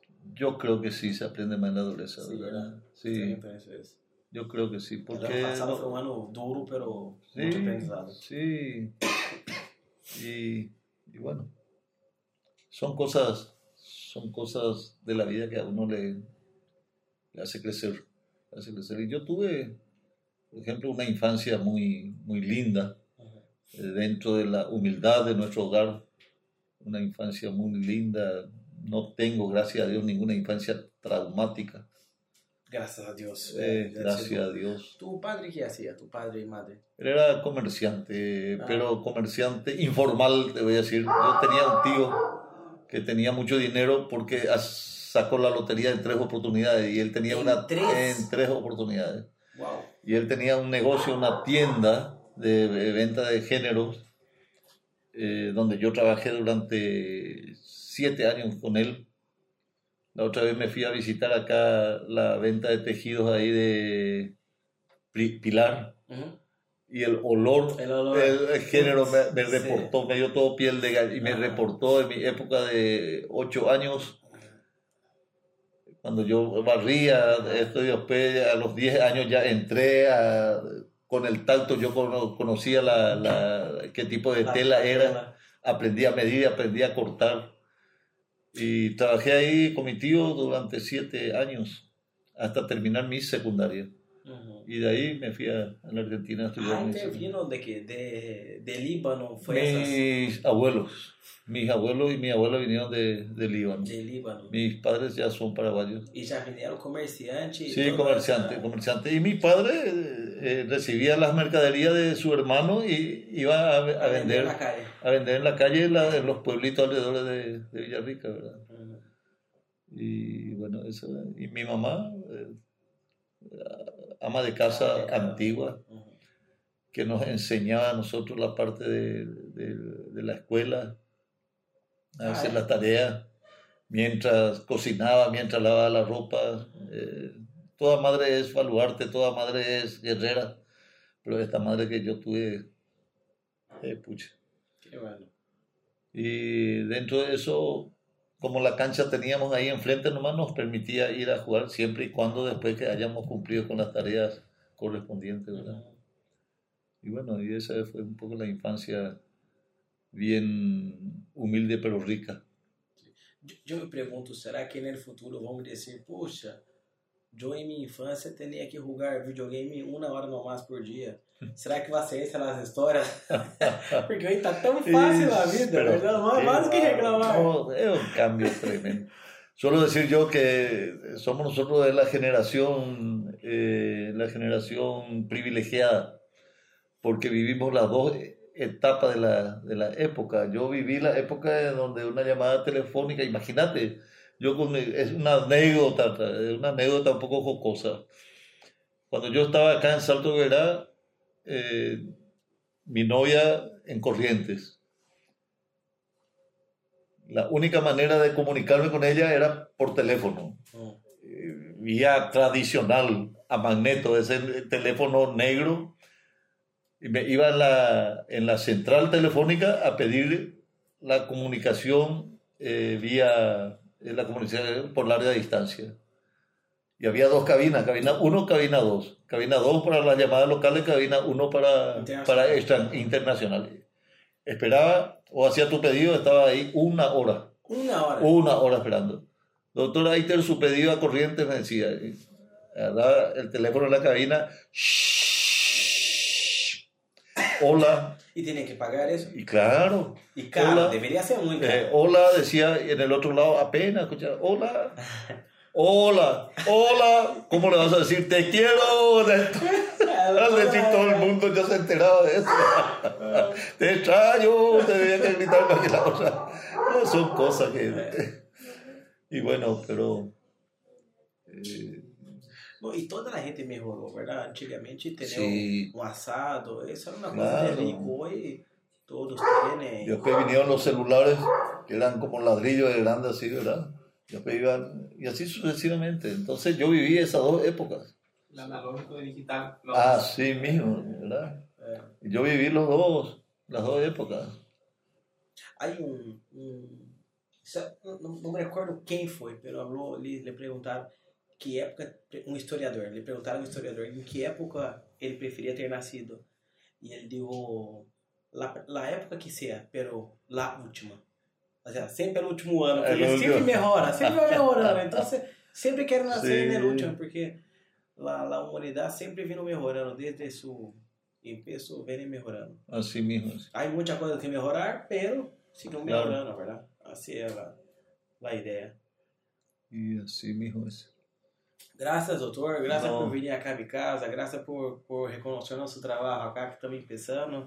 Graças por el tempo. Seguro que el tempo vai estar Não. trabalhando muito nesses dias. Yo ya, cuando decidí a venir, ya dije voy a dedicarle la noche a, a Danilo y a todo lo- al programa. Que bueno. Así es que no suspendí absolutamente nada, sino agendé esto.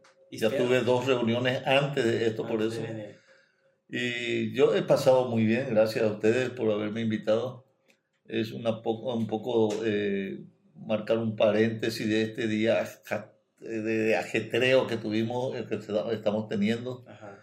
Y, y bueno, es, es así. Yo te deseo a vos, Danilo, que continúes con esto. Esto es una cosa innovadora, es la, la revolución de una manera de hacer eh, comunicación. Comunicação. ¿verdad? É, a ideia é mostrar, um, por exemplo, viste que o Dr. Reiter, bueno, quem ele conhece, ele conhece, pero a maioria das vezes que você vai à prensa ou se aparece em algum lado, é para falar de Sí, 10 minutos, um, um, um parênteses de tu vida. sí. E isso acá é a ideia que conhecer realmente a persona, Y bueno, entendeu? E, e poder escorrer a persona, poder conhecer a persona, poder é admirar importante. e principalmente, é, que eu uso muito para mim, porque eu sou um adicto de, de podcast, é, para aprender com essas pessoas, porque em geral a gente que tem um histórico de vida muito interessante. Sí. Então você tem muita coisa para ensinar, verdade? Sí, você así, passaram así. muita coisa e Así isso é para que os jovens possam acompanhar e dizer, não, puxa, tenho que fazer deporte para notar na vida